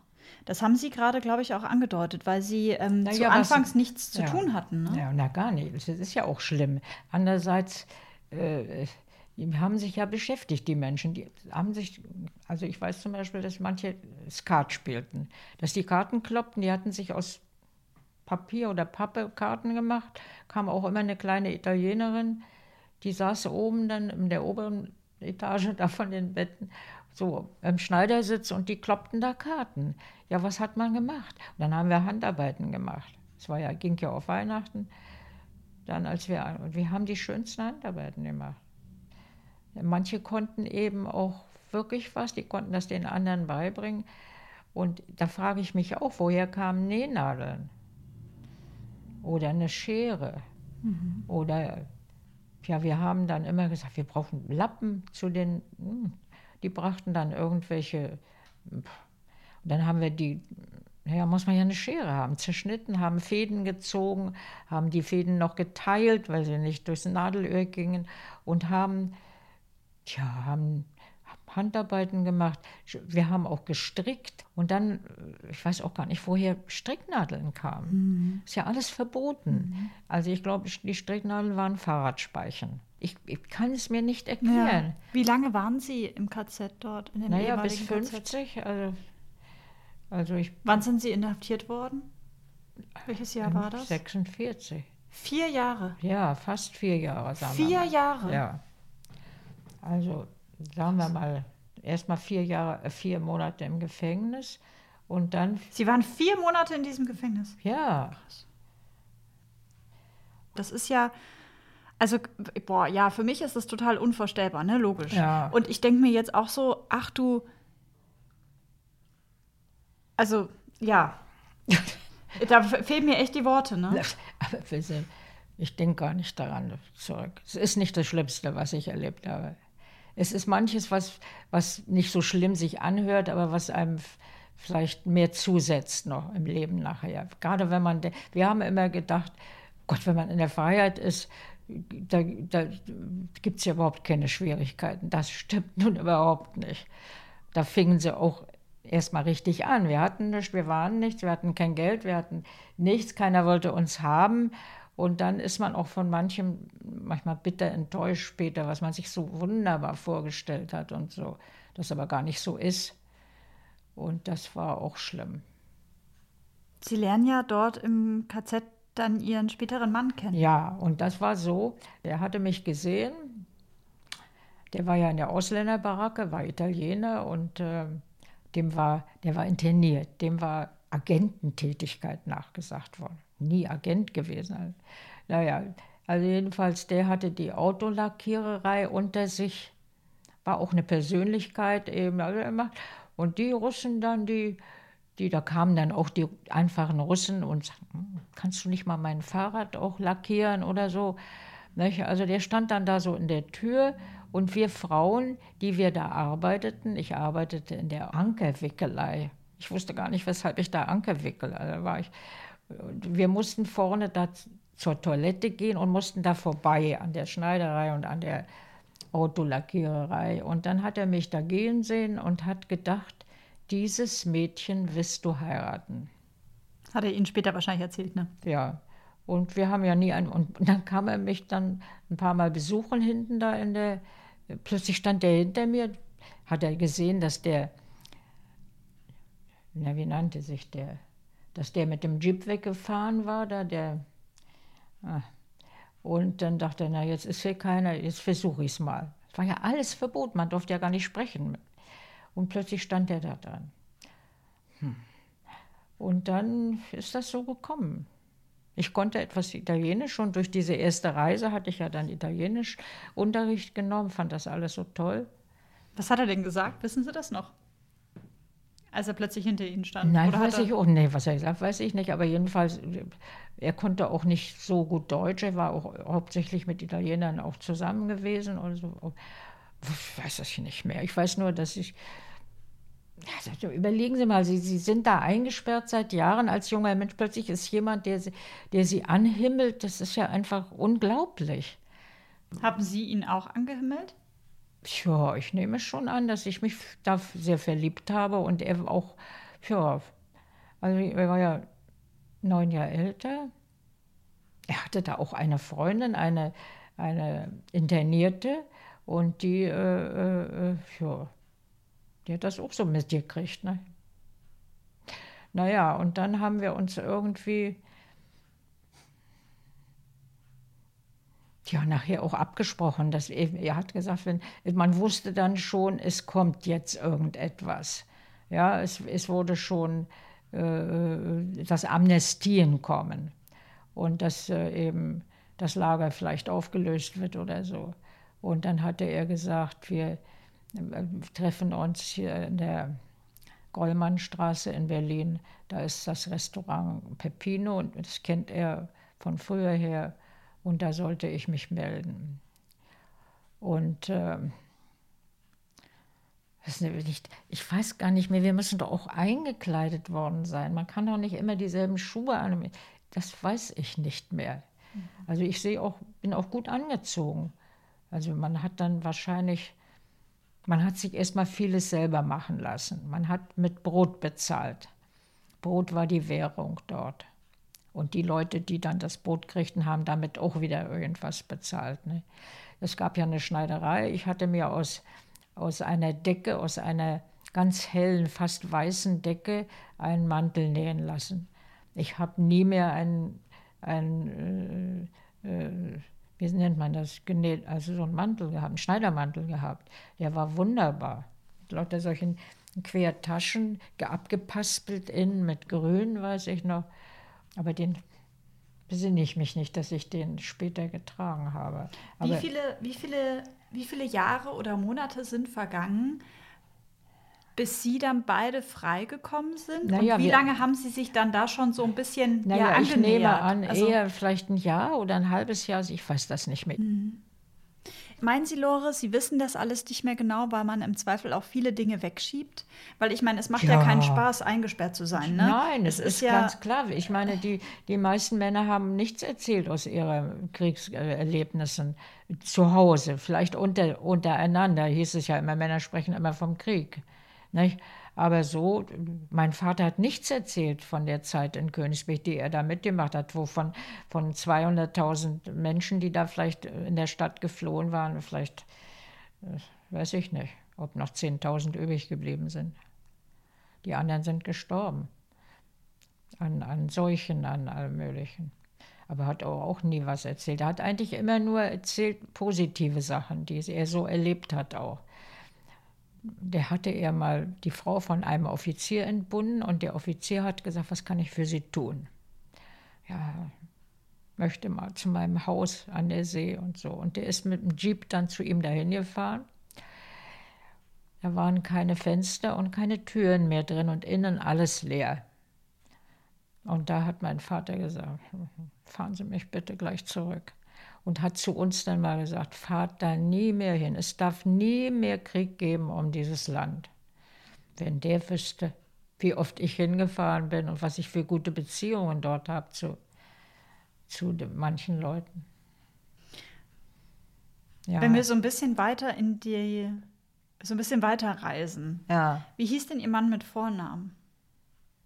Giovanni. Giovanni. Und wurde Vanni genannt. Vanni und Lore lernen sich also ja. in Gefangenschaft kennen. Ja. Und dann kommt aber irgendwann der Tag, wo sie freigelassen werden. Naja, na, das war so, dass wir wussten, wir werden, also ich, ich hatte schon Bescheid, dass ich entlassen werde, meine Mutter auch, und da habe ich mich noch zurückstellen lassen. Das Weil Sie wollten bei ihm bleiben? Ich wollte wissen, was aus ihm wird, ja. ob er überhaupt entlassen wird. Also meine Mutter wurde am 1. Februar entlassen, ich am 22. 1950. 1950. Und mein Mann wurde vorher entlassen. Der war schon weg und hat, hat dann hier in, in Charlottenburg eben jeden Morgen, wenn die erste S-Bahn fuhr, war er schon am Bahnhof äh, Saffinierplatz und guckte, ob ich nicht komme. Und ich kam nicht. Und dann äh, kam ich erst am ja, am 22. und kam auch nicht da an, sondern war mit einer anderen woanders und habe dann telefoniert. Und dann hat er mich geholt, dann haben wir da einen Woher hatten Sie dann seine Telefonnummer? Also woher wussten nein, Sie? Weil nein. Sie waren, ja, Sie waren ja eigentlich an diesem Restaurant verabredet. Ja, naja, da habe ich vielleicht da angerufen. Das kann man ja nur rauskriegen, die Telefonnummer mhm. von dem. Also ich weiß nur, dass ich mich da gemeldet habe und dass er mich dann abgeholt hat am Kurfürstendamm. Und wie war das, dieses Wiedersehen? Naja, das war schon toll. Und dann waren wir drei Wochen zusammen, lebten in einem Zimmer da vier Treppen hoch bei Frau P. Da war auch jedes Zimmer vermietet an andere. Und dann musste er nach Italien Er musste sich da auch melden und seine Mhm. Mutter hatte fünf Jahre nicht, die wusste gar nicht, dass er noch lebt. Und, äh, und habe. Eine, eine Sache noch, Lore, sorry, dass ich da so unterbreche, Ja. aber Sie waren beide gefangen. ja. Konnte man da Zärtlichkeiten austauschen? Ja, Oder man war das konnte alles? sich mal irgendwo küssen, aber mehr auch nicht. Und ich- dann sehen Sie sich wieder. Ja, es war für mich ein großes Erlebnis. Ich war ja auch noch Jungfrau. Also ich, es war für mich ich, ja, ein ganz großes Erlebnis. Also ich habe mich gefreut und, und ging mit ihm mit und fand alles schön. Aber manchmal, manchmal fand ich es, naja, es war manchmal, bevor er dann äh, los nach Italien musste, da habe ich dann eben so ein paar Sachen erlebt, die ich nicht schön fand. Also er hat zum Beispiel, der, diese Frau P. hieß die, Albina P., eine Tschechin, also sie sollte eben aufpassen und wenn, wenn sie sie, wenn sie nicht gut zu ihr sind, komme ich und schmeiße sie aus dem Fenster. Einmal hat er sie so furchtbar angeschrien, da war ich auf der Toilette und da war, da hatte sie mir das Licht ausgemacht, ich weiß nicht weshalb. Und da hat er so mit ihr rumgeschrien, da bin ich ihm weggelaufen, weil ich das hatte ich noch nie erlebt, dass ein Mensch einen anderen so anschreit. Da bin ich die ganzen vier Treppen runter und er rannte auf der Straße hinter mir und holte mich zurück. Weil er quasi auch impulsiv werden konnte, sozusagen. Naja, es ist so, dass, dass man, ja, dass man das, man kannte sich doch gar nicht. Ja. Nicht? Man kannte sich ja nicht. Und äh, ich, wir haben, glaube ich, beide, wer weiß was vom anderen gedacht. Wer weiß was, wie toll. Und das äh, ist man ja nicht. Man gibt sich ja zuerst. Es war nicht einfach. Also es war, war nicht leicht. Aber dennoch war es. Es war manchmal, ja, ich habe ja auch viel Tolles erlebt. Es ist ja auch, äh, war eigentlich so die erste, die auch einen Ausländer heiratete. Übrigens, ich habe geheiratet und habe gleich meine deutsche Staatsangehörigkeit verloren und meine Volkszugehörigkeit. Da galtet, galten noch die, ähm, die äh, Nazi-Gesetze. Und, die, und dann später, da sollten wir mal eine Haftentschädigung bekommen. Er sowieso nicht, aber ich war ja, hatte ja keine deutsche Staatsangehörigkeit mehr. Und dann hieß es, ich müsste meine Volkszugehörigkeit, die hätte ich ja gar nicht, die müsste ich, mich, na, müsste ich nachweisen. Es war ganz schlimm. Ich bin weinend zurückgekommen von solchen Ämtern. Und äh, wir haben nachher einen Rechtsanwalt nehmen müssen, und, um das durchzusetzen. Ich bin ja Deutsche gewesen, als ich gefangen war. Nicht? Also wir haben äh, ja, auch viel Unangenehmes erlebt, viele Demütigungen auch. Das heißt, Sie heiraten irgendwann und obwohl nicht alles einfach ist, entscheiden Sie sich aber dennoch für ein gemeinsames Leben mit Ihrem Mann. Sofort, ja. Was hat Ihnen denn an Ihrem Mann besonders gut gefallen? Dass er anders war als, als andere. Ich wollte ja immer irgendwie was Besonderes erleben. Und er wahrscheinlich auch. Und dass er gut aussah und dass er interessant war, klug war und außerdem, dass er sich eben so für mich interessierte. Das war so wichtig, denn ich war einmal so verliebt gewesen. Und zwar war das der Sohn von diesen Bekannten, zu denen ich dann nach Sondershausen geflohen bin. Und der, das war so mein, da war ich so wahnsinnig verliebt, war ich vielleicht 17. Und der hat sich dann gar nicht gemeldet. Der hat sich gesagt, ich kann doch nicht jetzt, er war 21, ich werde doch nicht jetzt mich festlegen. Wer weiß, was die äh, für Ansprüche stellt oder so. Und, und das habe ich, glaube ich, ganz schwer verkraftet, dass ich so abgelehnt wurde, wie soll man das nennen? Ja. Und, äh, und hier war ich eben so, das fand ich ganz toll, dass ein Mensch mich nur unbedingt. Und ich fand das auch alles sehr interessant und so, aber es war schon schwierig. Wir kamen aus ganz anderen Welten. Ich kam aus Ostpreußen, er aus Italien, das ist schon zweimal. er war katholisch, ich war evangelisch, aber gar nicht. Ging ja nie in die Kirche. Ob er fromm war, weiß ich gar nicht, aber seine Mutter, Gott, oh Gott, die Arme. Die war Witwe und mit drei Jungs, die alle ins Ausland gingen. Sie hat mir immer so leid getan.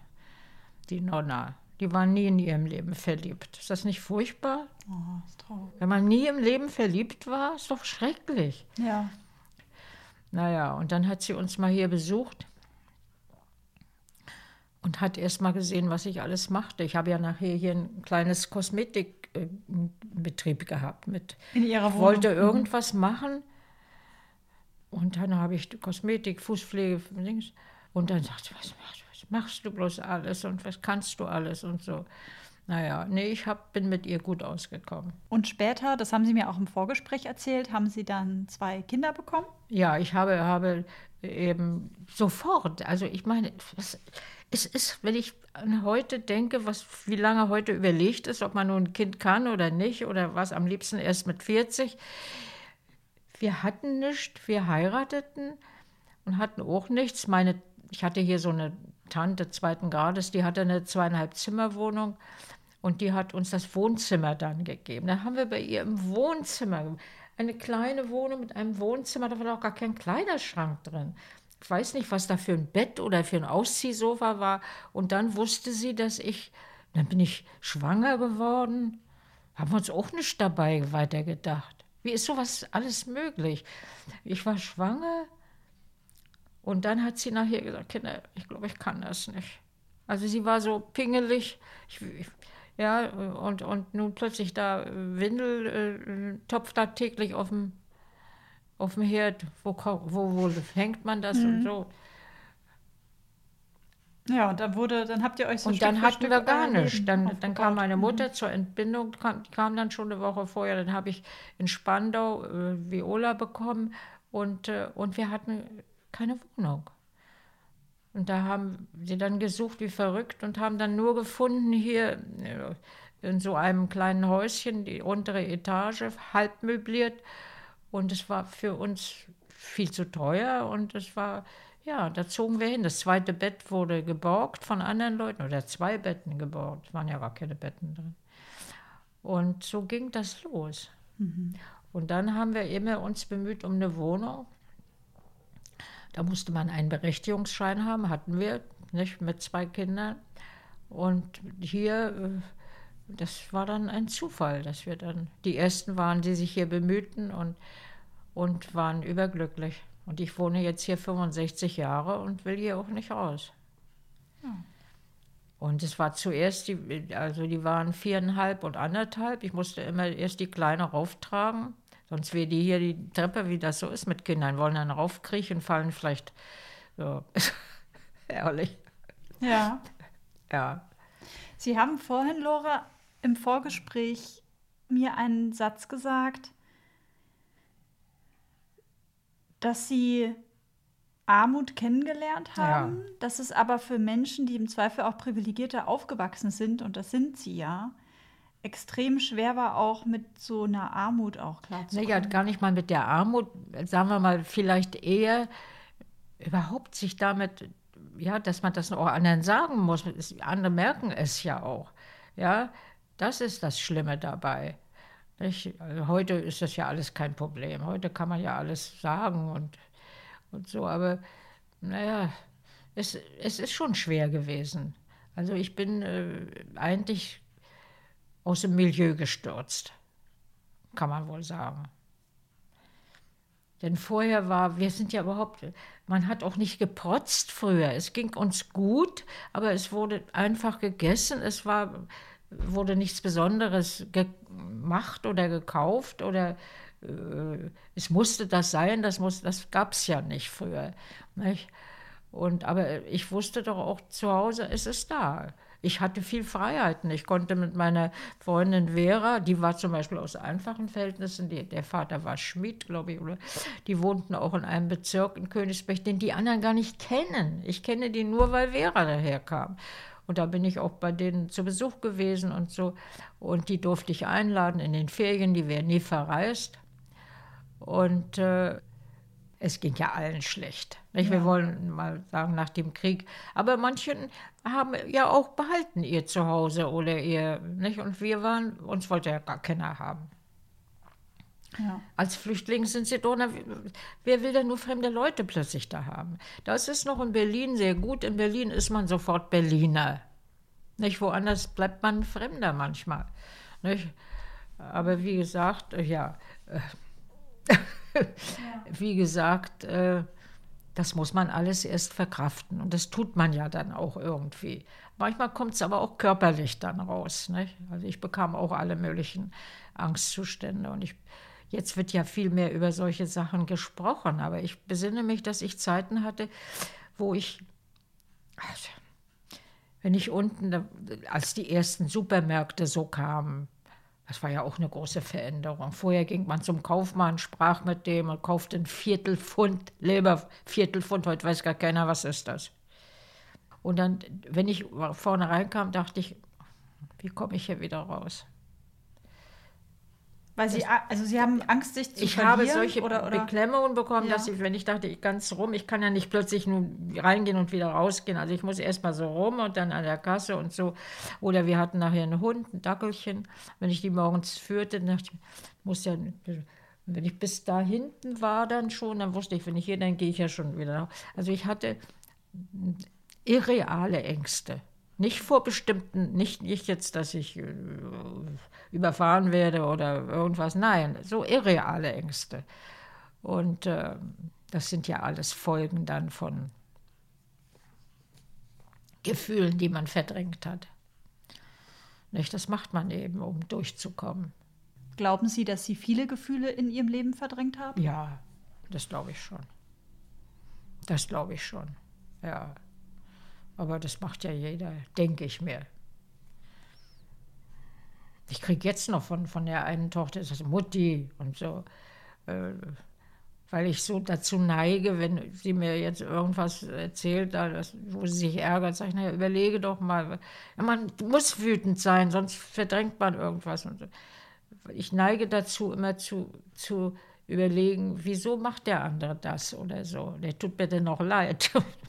Ich glaube, wahrscheinlich liegt die Wahrheit irgendwo dazwischen. Wahrscheinlich ist beides richtig. ja, natürlich. Ne? Verständnis haben für den anderen, ich, aber ich vielleicht selber immer, auch mal. Viola, es kommt auf den Ton an. Mhm. Ton macht die Musik. Ja. Ja. Ja, aber das ist mir nämlich gerade auch aufgefallen, Lore, weil ich ja immer wieder Ja. auch versuche nachzufragen, was Ja. haben Sie gefühlt, was haben Sie Ja. gedacht. Das fällt Ihnen wahnsinnig schwer, dafür Worte zu finden. Kann das sein? Ja, ich weiß gar nicht, ob ich, äh, ja.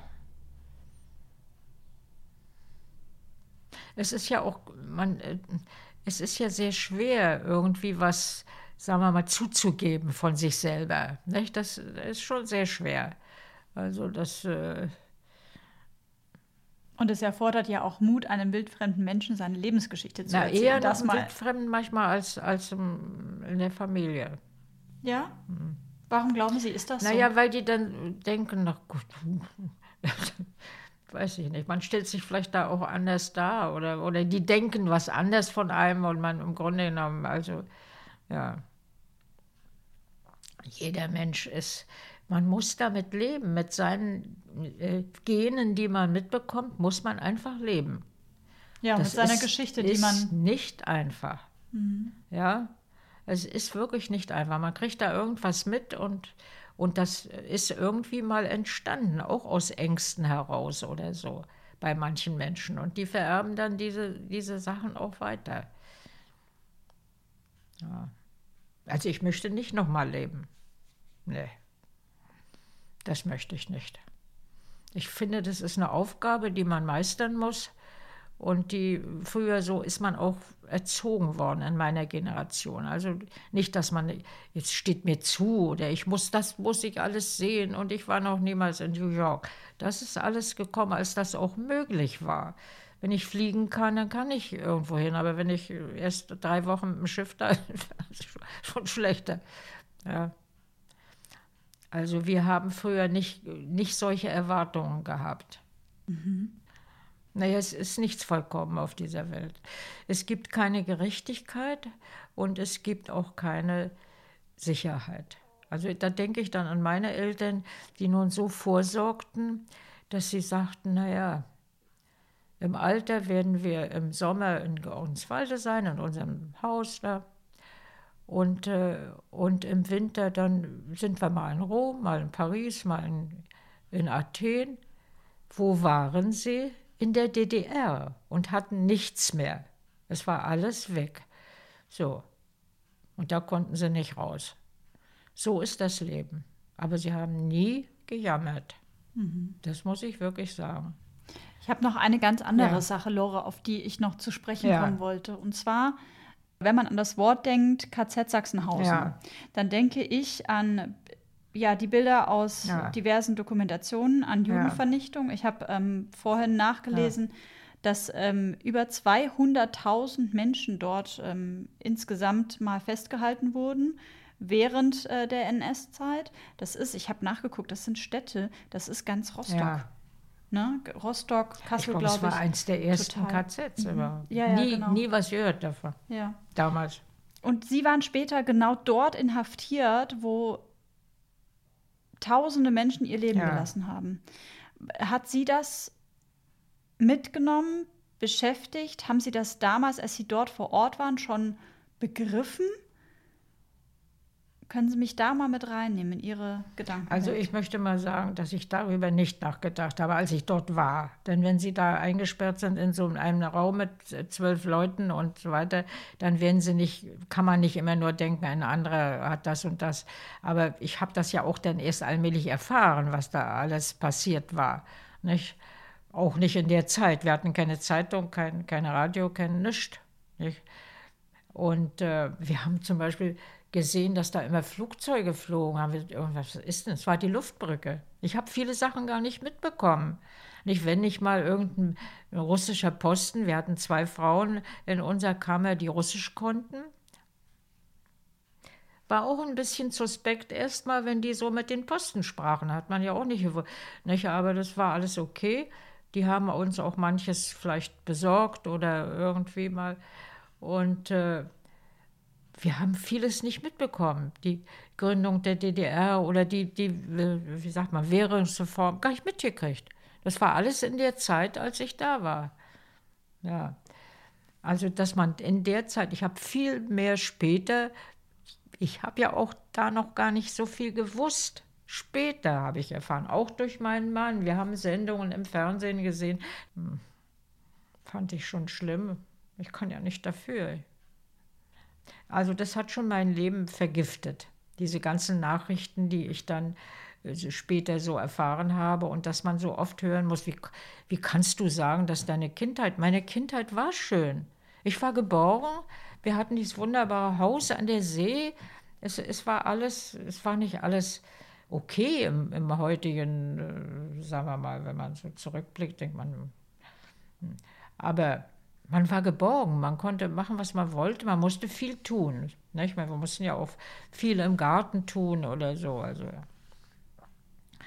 Und äh, aber dann zu hören, wie kannst du bloß in der Hitlerzeit sagen, du hast. Aber wenn ich die anderen frage, sagen, wieso denn? Die eine, die jetzt hier noch äh, kenne, die sagt, wieso? Ich war in der, in der Spielschar im Dom und wir haben wunderbare Musik gemacht und so. Oder meine Freundin Lilo sagt, ach, zweimal in der Woche ging sie zu, zum Heimabend, nannte sich das. Das war doch wunderbar. Wir haben schöne Lieder gesungen und haben Heimatkunde gemacht und so. Ja, das sind dann positive Erinnerungen. Naja, das sind nicht so, das andere haben wir ja nicht erfahren. Es glaubt uns keiner. Es wird immer Menschen geben, die was wissen, weil sie sich anders informiert haben oder und auch umgekommen sind. Ne? Sie sind zum Schluss hingerichtet worden. Also ich bin entsetzt, wie sowas alles möglich war. Und das hat mich auch sehr belastet. Sie haben mir erzählt, dass Sie dem KZ Sachsenhausen, dem Museum dort, unter anderem den Brief gegeben haben, den Ihre Mutter damals an den Vater habe geschrieben alles hat, gegeben. ne? Ich habe- Oder es vieles war so, gegeben. dass- Und lassen Sie mich die Ja, Frage einmal zu ja. Ende stellen. Ist das denn so, dass Ihnen das wichtig war, dort viele Sachen hinzugeben, um auch irgendwie was zurückgeben zu können? Also warum? Ich will mal sagen, es ist so. Da ist inzwischen ein Museum entstanden für die, das nennt sich Speziallager, also das Lager, wo die Deutschen, äh, sagen wir mal, die Leute, äh, ja, nach dem Krieg äh, gefangen genommen wurden. Aus Gründen wie ich. Viele hatten die Potsdamer Bestimmungen abgeschrieben oder irgendwie solche Sachen. Ja. Komischerweise, wir haben gar nicht so viel darüber dort gesprochen, was jeder so, weshalb er eingesperrt war. Und da habe ich in dem Museum gesehen, dass da Handarbeiten und alles Mögliche war und dachte, Mensch, du hast doch solche Sachen zu Hause, die könntest du doch wenigstens hier mal zeigen. Und dann habe ich das gemacht durch Vermittlung äh, durch einen Bekannten. Und dann kam dann der Leiter dieser Abteilung zu mir, ne, der war ganz überrascht, was ich da alles hingelegt hatte. Denn ich habe das, was meine Eltern auch hatten, habe ich, nach ihrem Tod ist das bei mir gelandet. Ne? War ganz überrascht, denn wir mhm. haben ja mhm. da äh, schönsten Handarbeiten gemacht oder auch ähm, die Männer haben ja in Werkstätten auch gearbeitet. Also was da, ich habe einen Kamm, aber alles immer schön mit einem Silberbeschlag, mit meinem Monogramm drin und so alles Mögliche. Und habe ich gedacht, na, ehe das hier in Schubladen vergessen wird, nachher weiß gar keiner mehr, was ist das. Da kann das doch da im Museum sein. Und das ja. finde ich gut. Was war das für ein Gefühl, Lore, zum ersten Mal nach ihrer Freilassung dann wieder zurückzukehren an den Ort? Ja, es war überhaupt nichts. Ich finde es schön, es ist ja keine, die Baracken sind nicht mehr da, man sieht jetzt nur, wo mhm. sie waren. Und ich äh, habe ja da auch, sagen wir mal, äh, bin da immer gut empfangen worden. Ich habe auch ein paar Mal vor jungen Leuten dann was erzählt, die so aus der ganzen Welt kommen. Die ganz jung sind, Anfang 20, wie ich damals war, als ich dort war. Und die, das muss dann einer ins Englische übersetzen. Aus, aus, aus China, aus sonst wo kamen die das letzte Mal. Und ähm, ja, da habe ich auch gesagt, ich war so alt, als ich hier war. Nicht? Sie haben das Glück, dass sie heute sowas nicht erleben müssen. Und dann, äh, ja, da war's, hätte eine Stecknadel runterfallen können, so still war es. Und dann waren wir nachher auf dem Hof und ähm, wollten noch ein Foto machen. Und da weiß ich, so eine kleine Asiatin, die dann so ganz schüchtern meinen Arm immer streichelte. So leider habe ich dieses Foto nie gesehen.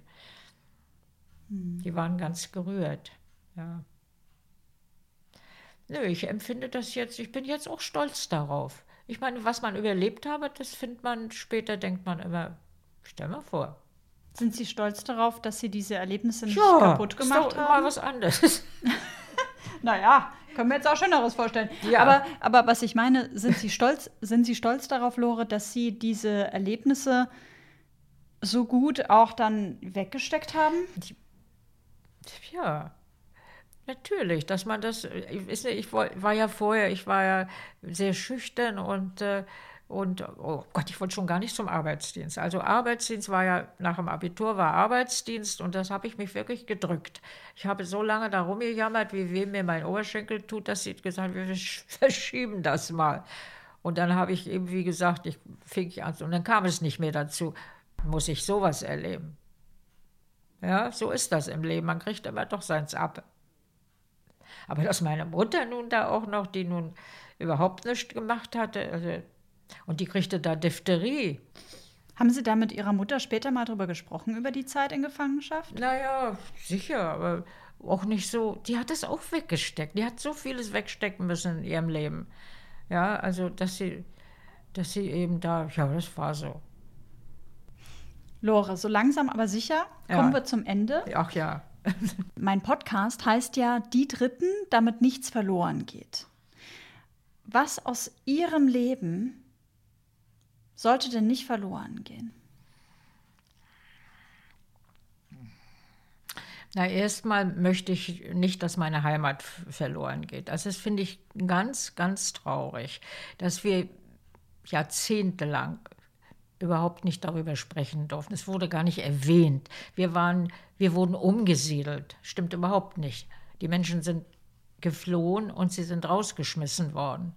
Ja, es wurde gar nicht erwähnt. Das finde ich ganz schlimm. Ich habe eine Sendung gesehen im Fernsehen, da wurden die, die Häfen der, an der Ostsee vorgeführt. Das fing an meinetwegen bei, bei Kiel und ging dann so weiter und wann Danzig. Und dann kam auf der Landkarte plötzlich dieses ganze, was Ostpreußen war, war weiß. Gar nicht als, als Landschaft dargestellt. Und dann ging es weiter in, meinetwegen in Riga oder in, das fand ich, also da war ich wirklich fassungslos. Man kann doch sagen, das ist jetzt Russland. Da können wir nicht drehen oder irgendwas. Aber es, zu, es gehört nicht mehr dazu. Fand ich blöd. Na gut. Also das finde ich, finde ich schon schlimm, diesen, diesen Verlust des, es war ein schönes Land, es sind so viele berühmte Leute stammen daher, dass einfach so, ja. Hm. Sprechen Sie deswegen auch heute noch von Königsberg? Ja, aber ich kann Ihnen sagen, dass mein Dolmetscher, den ich dort kennengelernt habe, wenn der mir schreibt, jetzt fahre ich ja auch nicht, kann ja nicht mehr hinfahren, dann schreibt er viele Grüße aus Königsberg und ich antworte viele Grüße nach Kaliningrad. Mhm. So machen wir das. Und ansonsten möchte ich auch, es ja, man kann mit, mit so einer Schuld, dass man eigentlich nun bloß immer denkt, ich bin nun, ach Gott, ach Gott, nun, nun bin ich in der Zeit groß geworden und, und sage nun, ich habe gar nicht so viel, so viel davon, ich habe mich um manches nicht gekümmert. Man, mit zehn Jahren wurde man, kam man zu den Jungmädeln und die Jungs kamen zu den Pimpfen. Na, glauben Sie, die waren doch stolz. Ich bin jetzt zehn. Hm? Na, da bin ich dann noch ein bisschen so, ich war ja so schüchtern und so. Und dann zogen wir um in dem Jahr und zogen da raus und da hätte ich da hingehen müssen und die wollten mich auch nicht haben. Nie soll ein Fremder dazukommen. So. Und dann bin ich nach ein paar Mal nicht mehr hingegangen. Da hat auch keiner was gesagt. Mit 14 wurde man jung, BDM? Jung, BDM, ja. Da bin ich schon gar nicht mehr gegangen. Es hat aber auch nie einer nach mir gefragt. Und als ich 18 war, weiß ich, das kam mal ein Anruf. Wir hatten das Telefon an der Wand im Flur. Ich sehe noch meine Mutter da stehen. Da rief irgendeiner an und sagte, ihre Tochter könnte doch jetzt in die Partei eintreten. Ich stand daneben und habe nur gewinkt, habe gesagt, und daraufhin sagte sie, meine Tochter möchte das nicht. Ja, hat auch nie einer ich weiß nicht, woran das lag. Es hat nie einer gekommen, die sagt, die müssen aber jetzt in die Partei eintreten. Gar nicht. Mhm. Es war nicht so, dass man alles machen musste. Nicht? Zumindest nicht da, wo Sie groß geworden sind. Also das ist. Haben Sie, weil Sie das gerade angesprochen haben, Lore, haben Sie denn Schuldgefühle gehabt Ihr Leben lang? Ja, irgendwie hat mich das sehr bedrückt. Also das hat mich schon sehr bedrückt. Immer nur, weißt du, wenn ich, wenn ich höre, dass es wird ja so sein, es ist ja auch grauenhaft, was nun die Armee alles da angerichtet hat in Russland. Aber wenn ich mir meine Tanzstundenherren da vorstelle, die zum Teil wirklich gefallen sind, nicht? Das waren Jüngelchen. Die war, ich war 15, die waren vielleicht 17. Die wurden dann eingezogen nach dem Abitur oder wann auch immer. Und das sollen, die sollen da alle so rum, das glaube ich nicht. Es sind viele einfach, die mussten dann Soldat sein. Mir hat im Krankenhaus jetzt eine Frau gesagt, die war so zehn Jahre jünger als ich. Sie war neun Jahre, als der Krieg zu Ende war, sagt sie, mein Vater kam noch mal als Soldat auf Urlaub. Und als er weg musste, lief ich neben dem Zug her und rief immer Papa, Papa. Und er ist nie wiedergekommen. Und da habe ich so gedacht, dieser Familienvater soll nun da hm. Bleibt nur übrig, dass, dass er sich da nur Furchtbares, glaube ich nicht. Hm. Also es ist viel Schlimmes vorgekommen, aber nicht jeder war. Und jeder, der eingezogen wurde und dahin musste und dann irgendwo verreckt ist. Ja. Also mein, äh, der ist das ein Cousin von mir oder Cousin von mir, weiß ich nicht. Jedenfalls der Hermann, der hatte auch, war ein junger Pfarrer, hatte sich gerade verlobt. Also der äh, hat auch irgendwie jemand ein bisschen gewarnt. Schon kam er an die Front, nie wiedergekommen. Nie hat einer erfahren, ob er gefallen ist, ob er umgekommen ist. Ist auch ganz schlimm. Das ja. heißt, das heißt also auf die Frage, was soll nicht verloren gehen, sagen Sie zum einen das Heimatgefühl ja. und zum anderen auch also die Frage zielt natürlich auch immer so ein bisschen darauf ab, was, was würden Sie gern anderen Menschen mitgeben? Menschen naja, wie mir zum Beispiel. Naja, ich will mal sagen, erstens mal treffen Sie Entscheidungen. Denken Sie nicht immer, hm, wer weiß, so. Man muss sich auch dann darauf einrichten. Ja, und dass man das annehmen muss, was einem passiert. Man muss es annehmen. Man muss sagen, so, das ist jetzt so, damit werde ich jetzt irgendwie fertig werden. Nicht? Ich, muss, ich muss das ertragen. Irgendwie wird es schon gehen. Das soll vielleicht auch so sein, ich weiß es nicht. Ich habe keinen besonderen Glauben, aber ich denke, manches hinterher stellt man manchmal fest, das war gut für mich. Vielleicht war das für mich sogar gut, dass ich da in Gefangenschaft war. Dass ich gelernt habe, ja, auch mich mit anderen zu arrangieren irgendwie, wovor ich vorher immer Angst hatte. Gott, bloß nicht das oder ja. Und dann sieht man, es geht. Ja. Aber wenn ich jetzt so alt bin, dann fällt mir leider so furchtbar viel solche Situationen ein. Da denke ich, oh Gott, warum hast du das gemacht oder gesagt oder nicht gemacht? Und das finde ich ganz schlimm. Das klebt, quält einen dann furchtbar. Das ist dann vielleicht gar nicht so schlecht, wenn man manchmal dann die Dinge doch ja, wegschiebt, aber es oder? Kommt, leider fallen einem oft, mir fallen von Sachsenhausen eher die, sagen wir mal, die etwas witzigen Momente ein. Zum Beispiel das.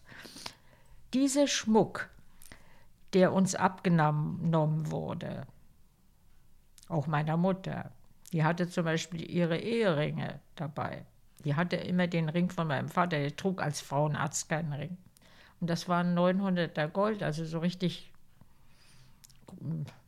das ist ja richtig Rotgold, ne? Und alles Mögliche. Alles andere an Ringen, das hatte sie uns schon mal vererbt. Weiß ich noch, in, in Schwerin im Hotel und gesagt, ich vererbe euch jetzt meine Ringe und so. Und die haben wir dann am nächsten Tag an russische Offiziere gegen Butterschmalz eingetauscht. So, und dann hatte man noch, ich hatte noch von meiner Konfirmation, hatte ich so Aquamarinschmuck bekommen. Und das wurde ja dann äh, äh, eben im, im, Gefängnis abgenommen. Ne? Wir haben es wiederbekommen. Wie haben Sie das wiederbekommen? Wir haben es wiederbekommen. Bei der Entlassung bekamen wir in einem Umschlag unseren Schmuck wieder. Diese Organisation, ich meine, vorher haben wir unseren Schmuck gegen Butterschmalz eingetauscht. Da wird, wird es einem abgenommen, man ist jahrelang eingesperrt und kriegt bei der Entlassung den Schmuck wieder. Ja. Lore. Ja. Ich danke Ihnen ganz, ganz herzlich für Ihr Vertrauen, ja. für Ihre Offenheit und wünsche Ihnen ja alles Gute. Dankeschön. Das wünsche ich Ihnen auch. Machen Sie was aus Ihrem Leben und nehmen Sie das an, was kommt. Nicht? Sehen Sie nicht nur mit den Augen, sehen Sie mit dem Herzen. Es sieht manches anders aus, als es in Wirklichkeit ist. Und mit diesem schönen Satz endet nun die Folge mit Lore, die wie gesagt zum Zeitpunkt unseres Gesprächs schon 95 Jahre alt war. Ich hoffe sehr, dass euch diese Folge wie immer gut gefallen hat. Wenn ihr zu Lores Geschichte etwas loswerden möchtet oder euch mit mir zu den Gesprächen austauschen wollt, dann schreibt mir einfach eine E-Mail an die dritten Podcast@outlook.de oder natürlich auch bei Instagram. Hier findet ihr mich und meinen Podcast unter Die Dritten der Podcast. Fotos von Lore werde ich bestimmt auch in den nächsten Tagen dort posten. Wenn euch mein Podcast gefällt und ihr mich unterstützen wollt, dann könnt ihr das mindestens mit einer positiven Bewertung bei Apple Podcast oder bei Spotify machen. Oder aber ihr schickt mir sogar einen kleinen Geldbetrag an meine PayPal-Adresse für die Reisen zu den Gesprächspartnerinnen zum Beispiel. Einige geschichtliche Hintergrundinformationen, die mit Lore und ihrer Geschichte zu tun haben, findet ihr in den Show Notes. Und jetzt wünsche ich euch noch einen schönen Tag oder einen schönen Abend. Wir hören uns so bald wie möglich wieder. Genießt die Zeit mit euren Liebsten und führt wunderbare Gespräche, damit nichts verloren geht. Eure Sabrina.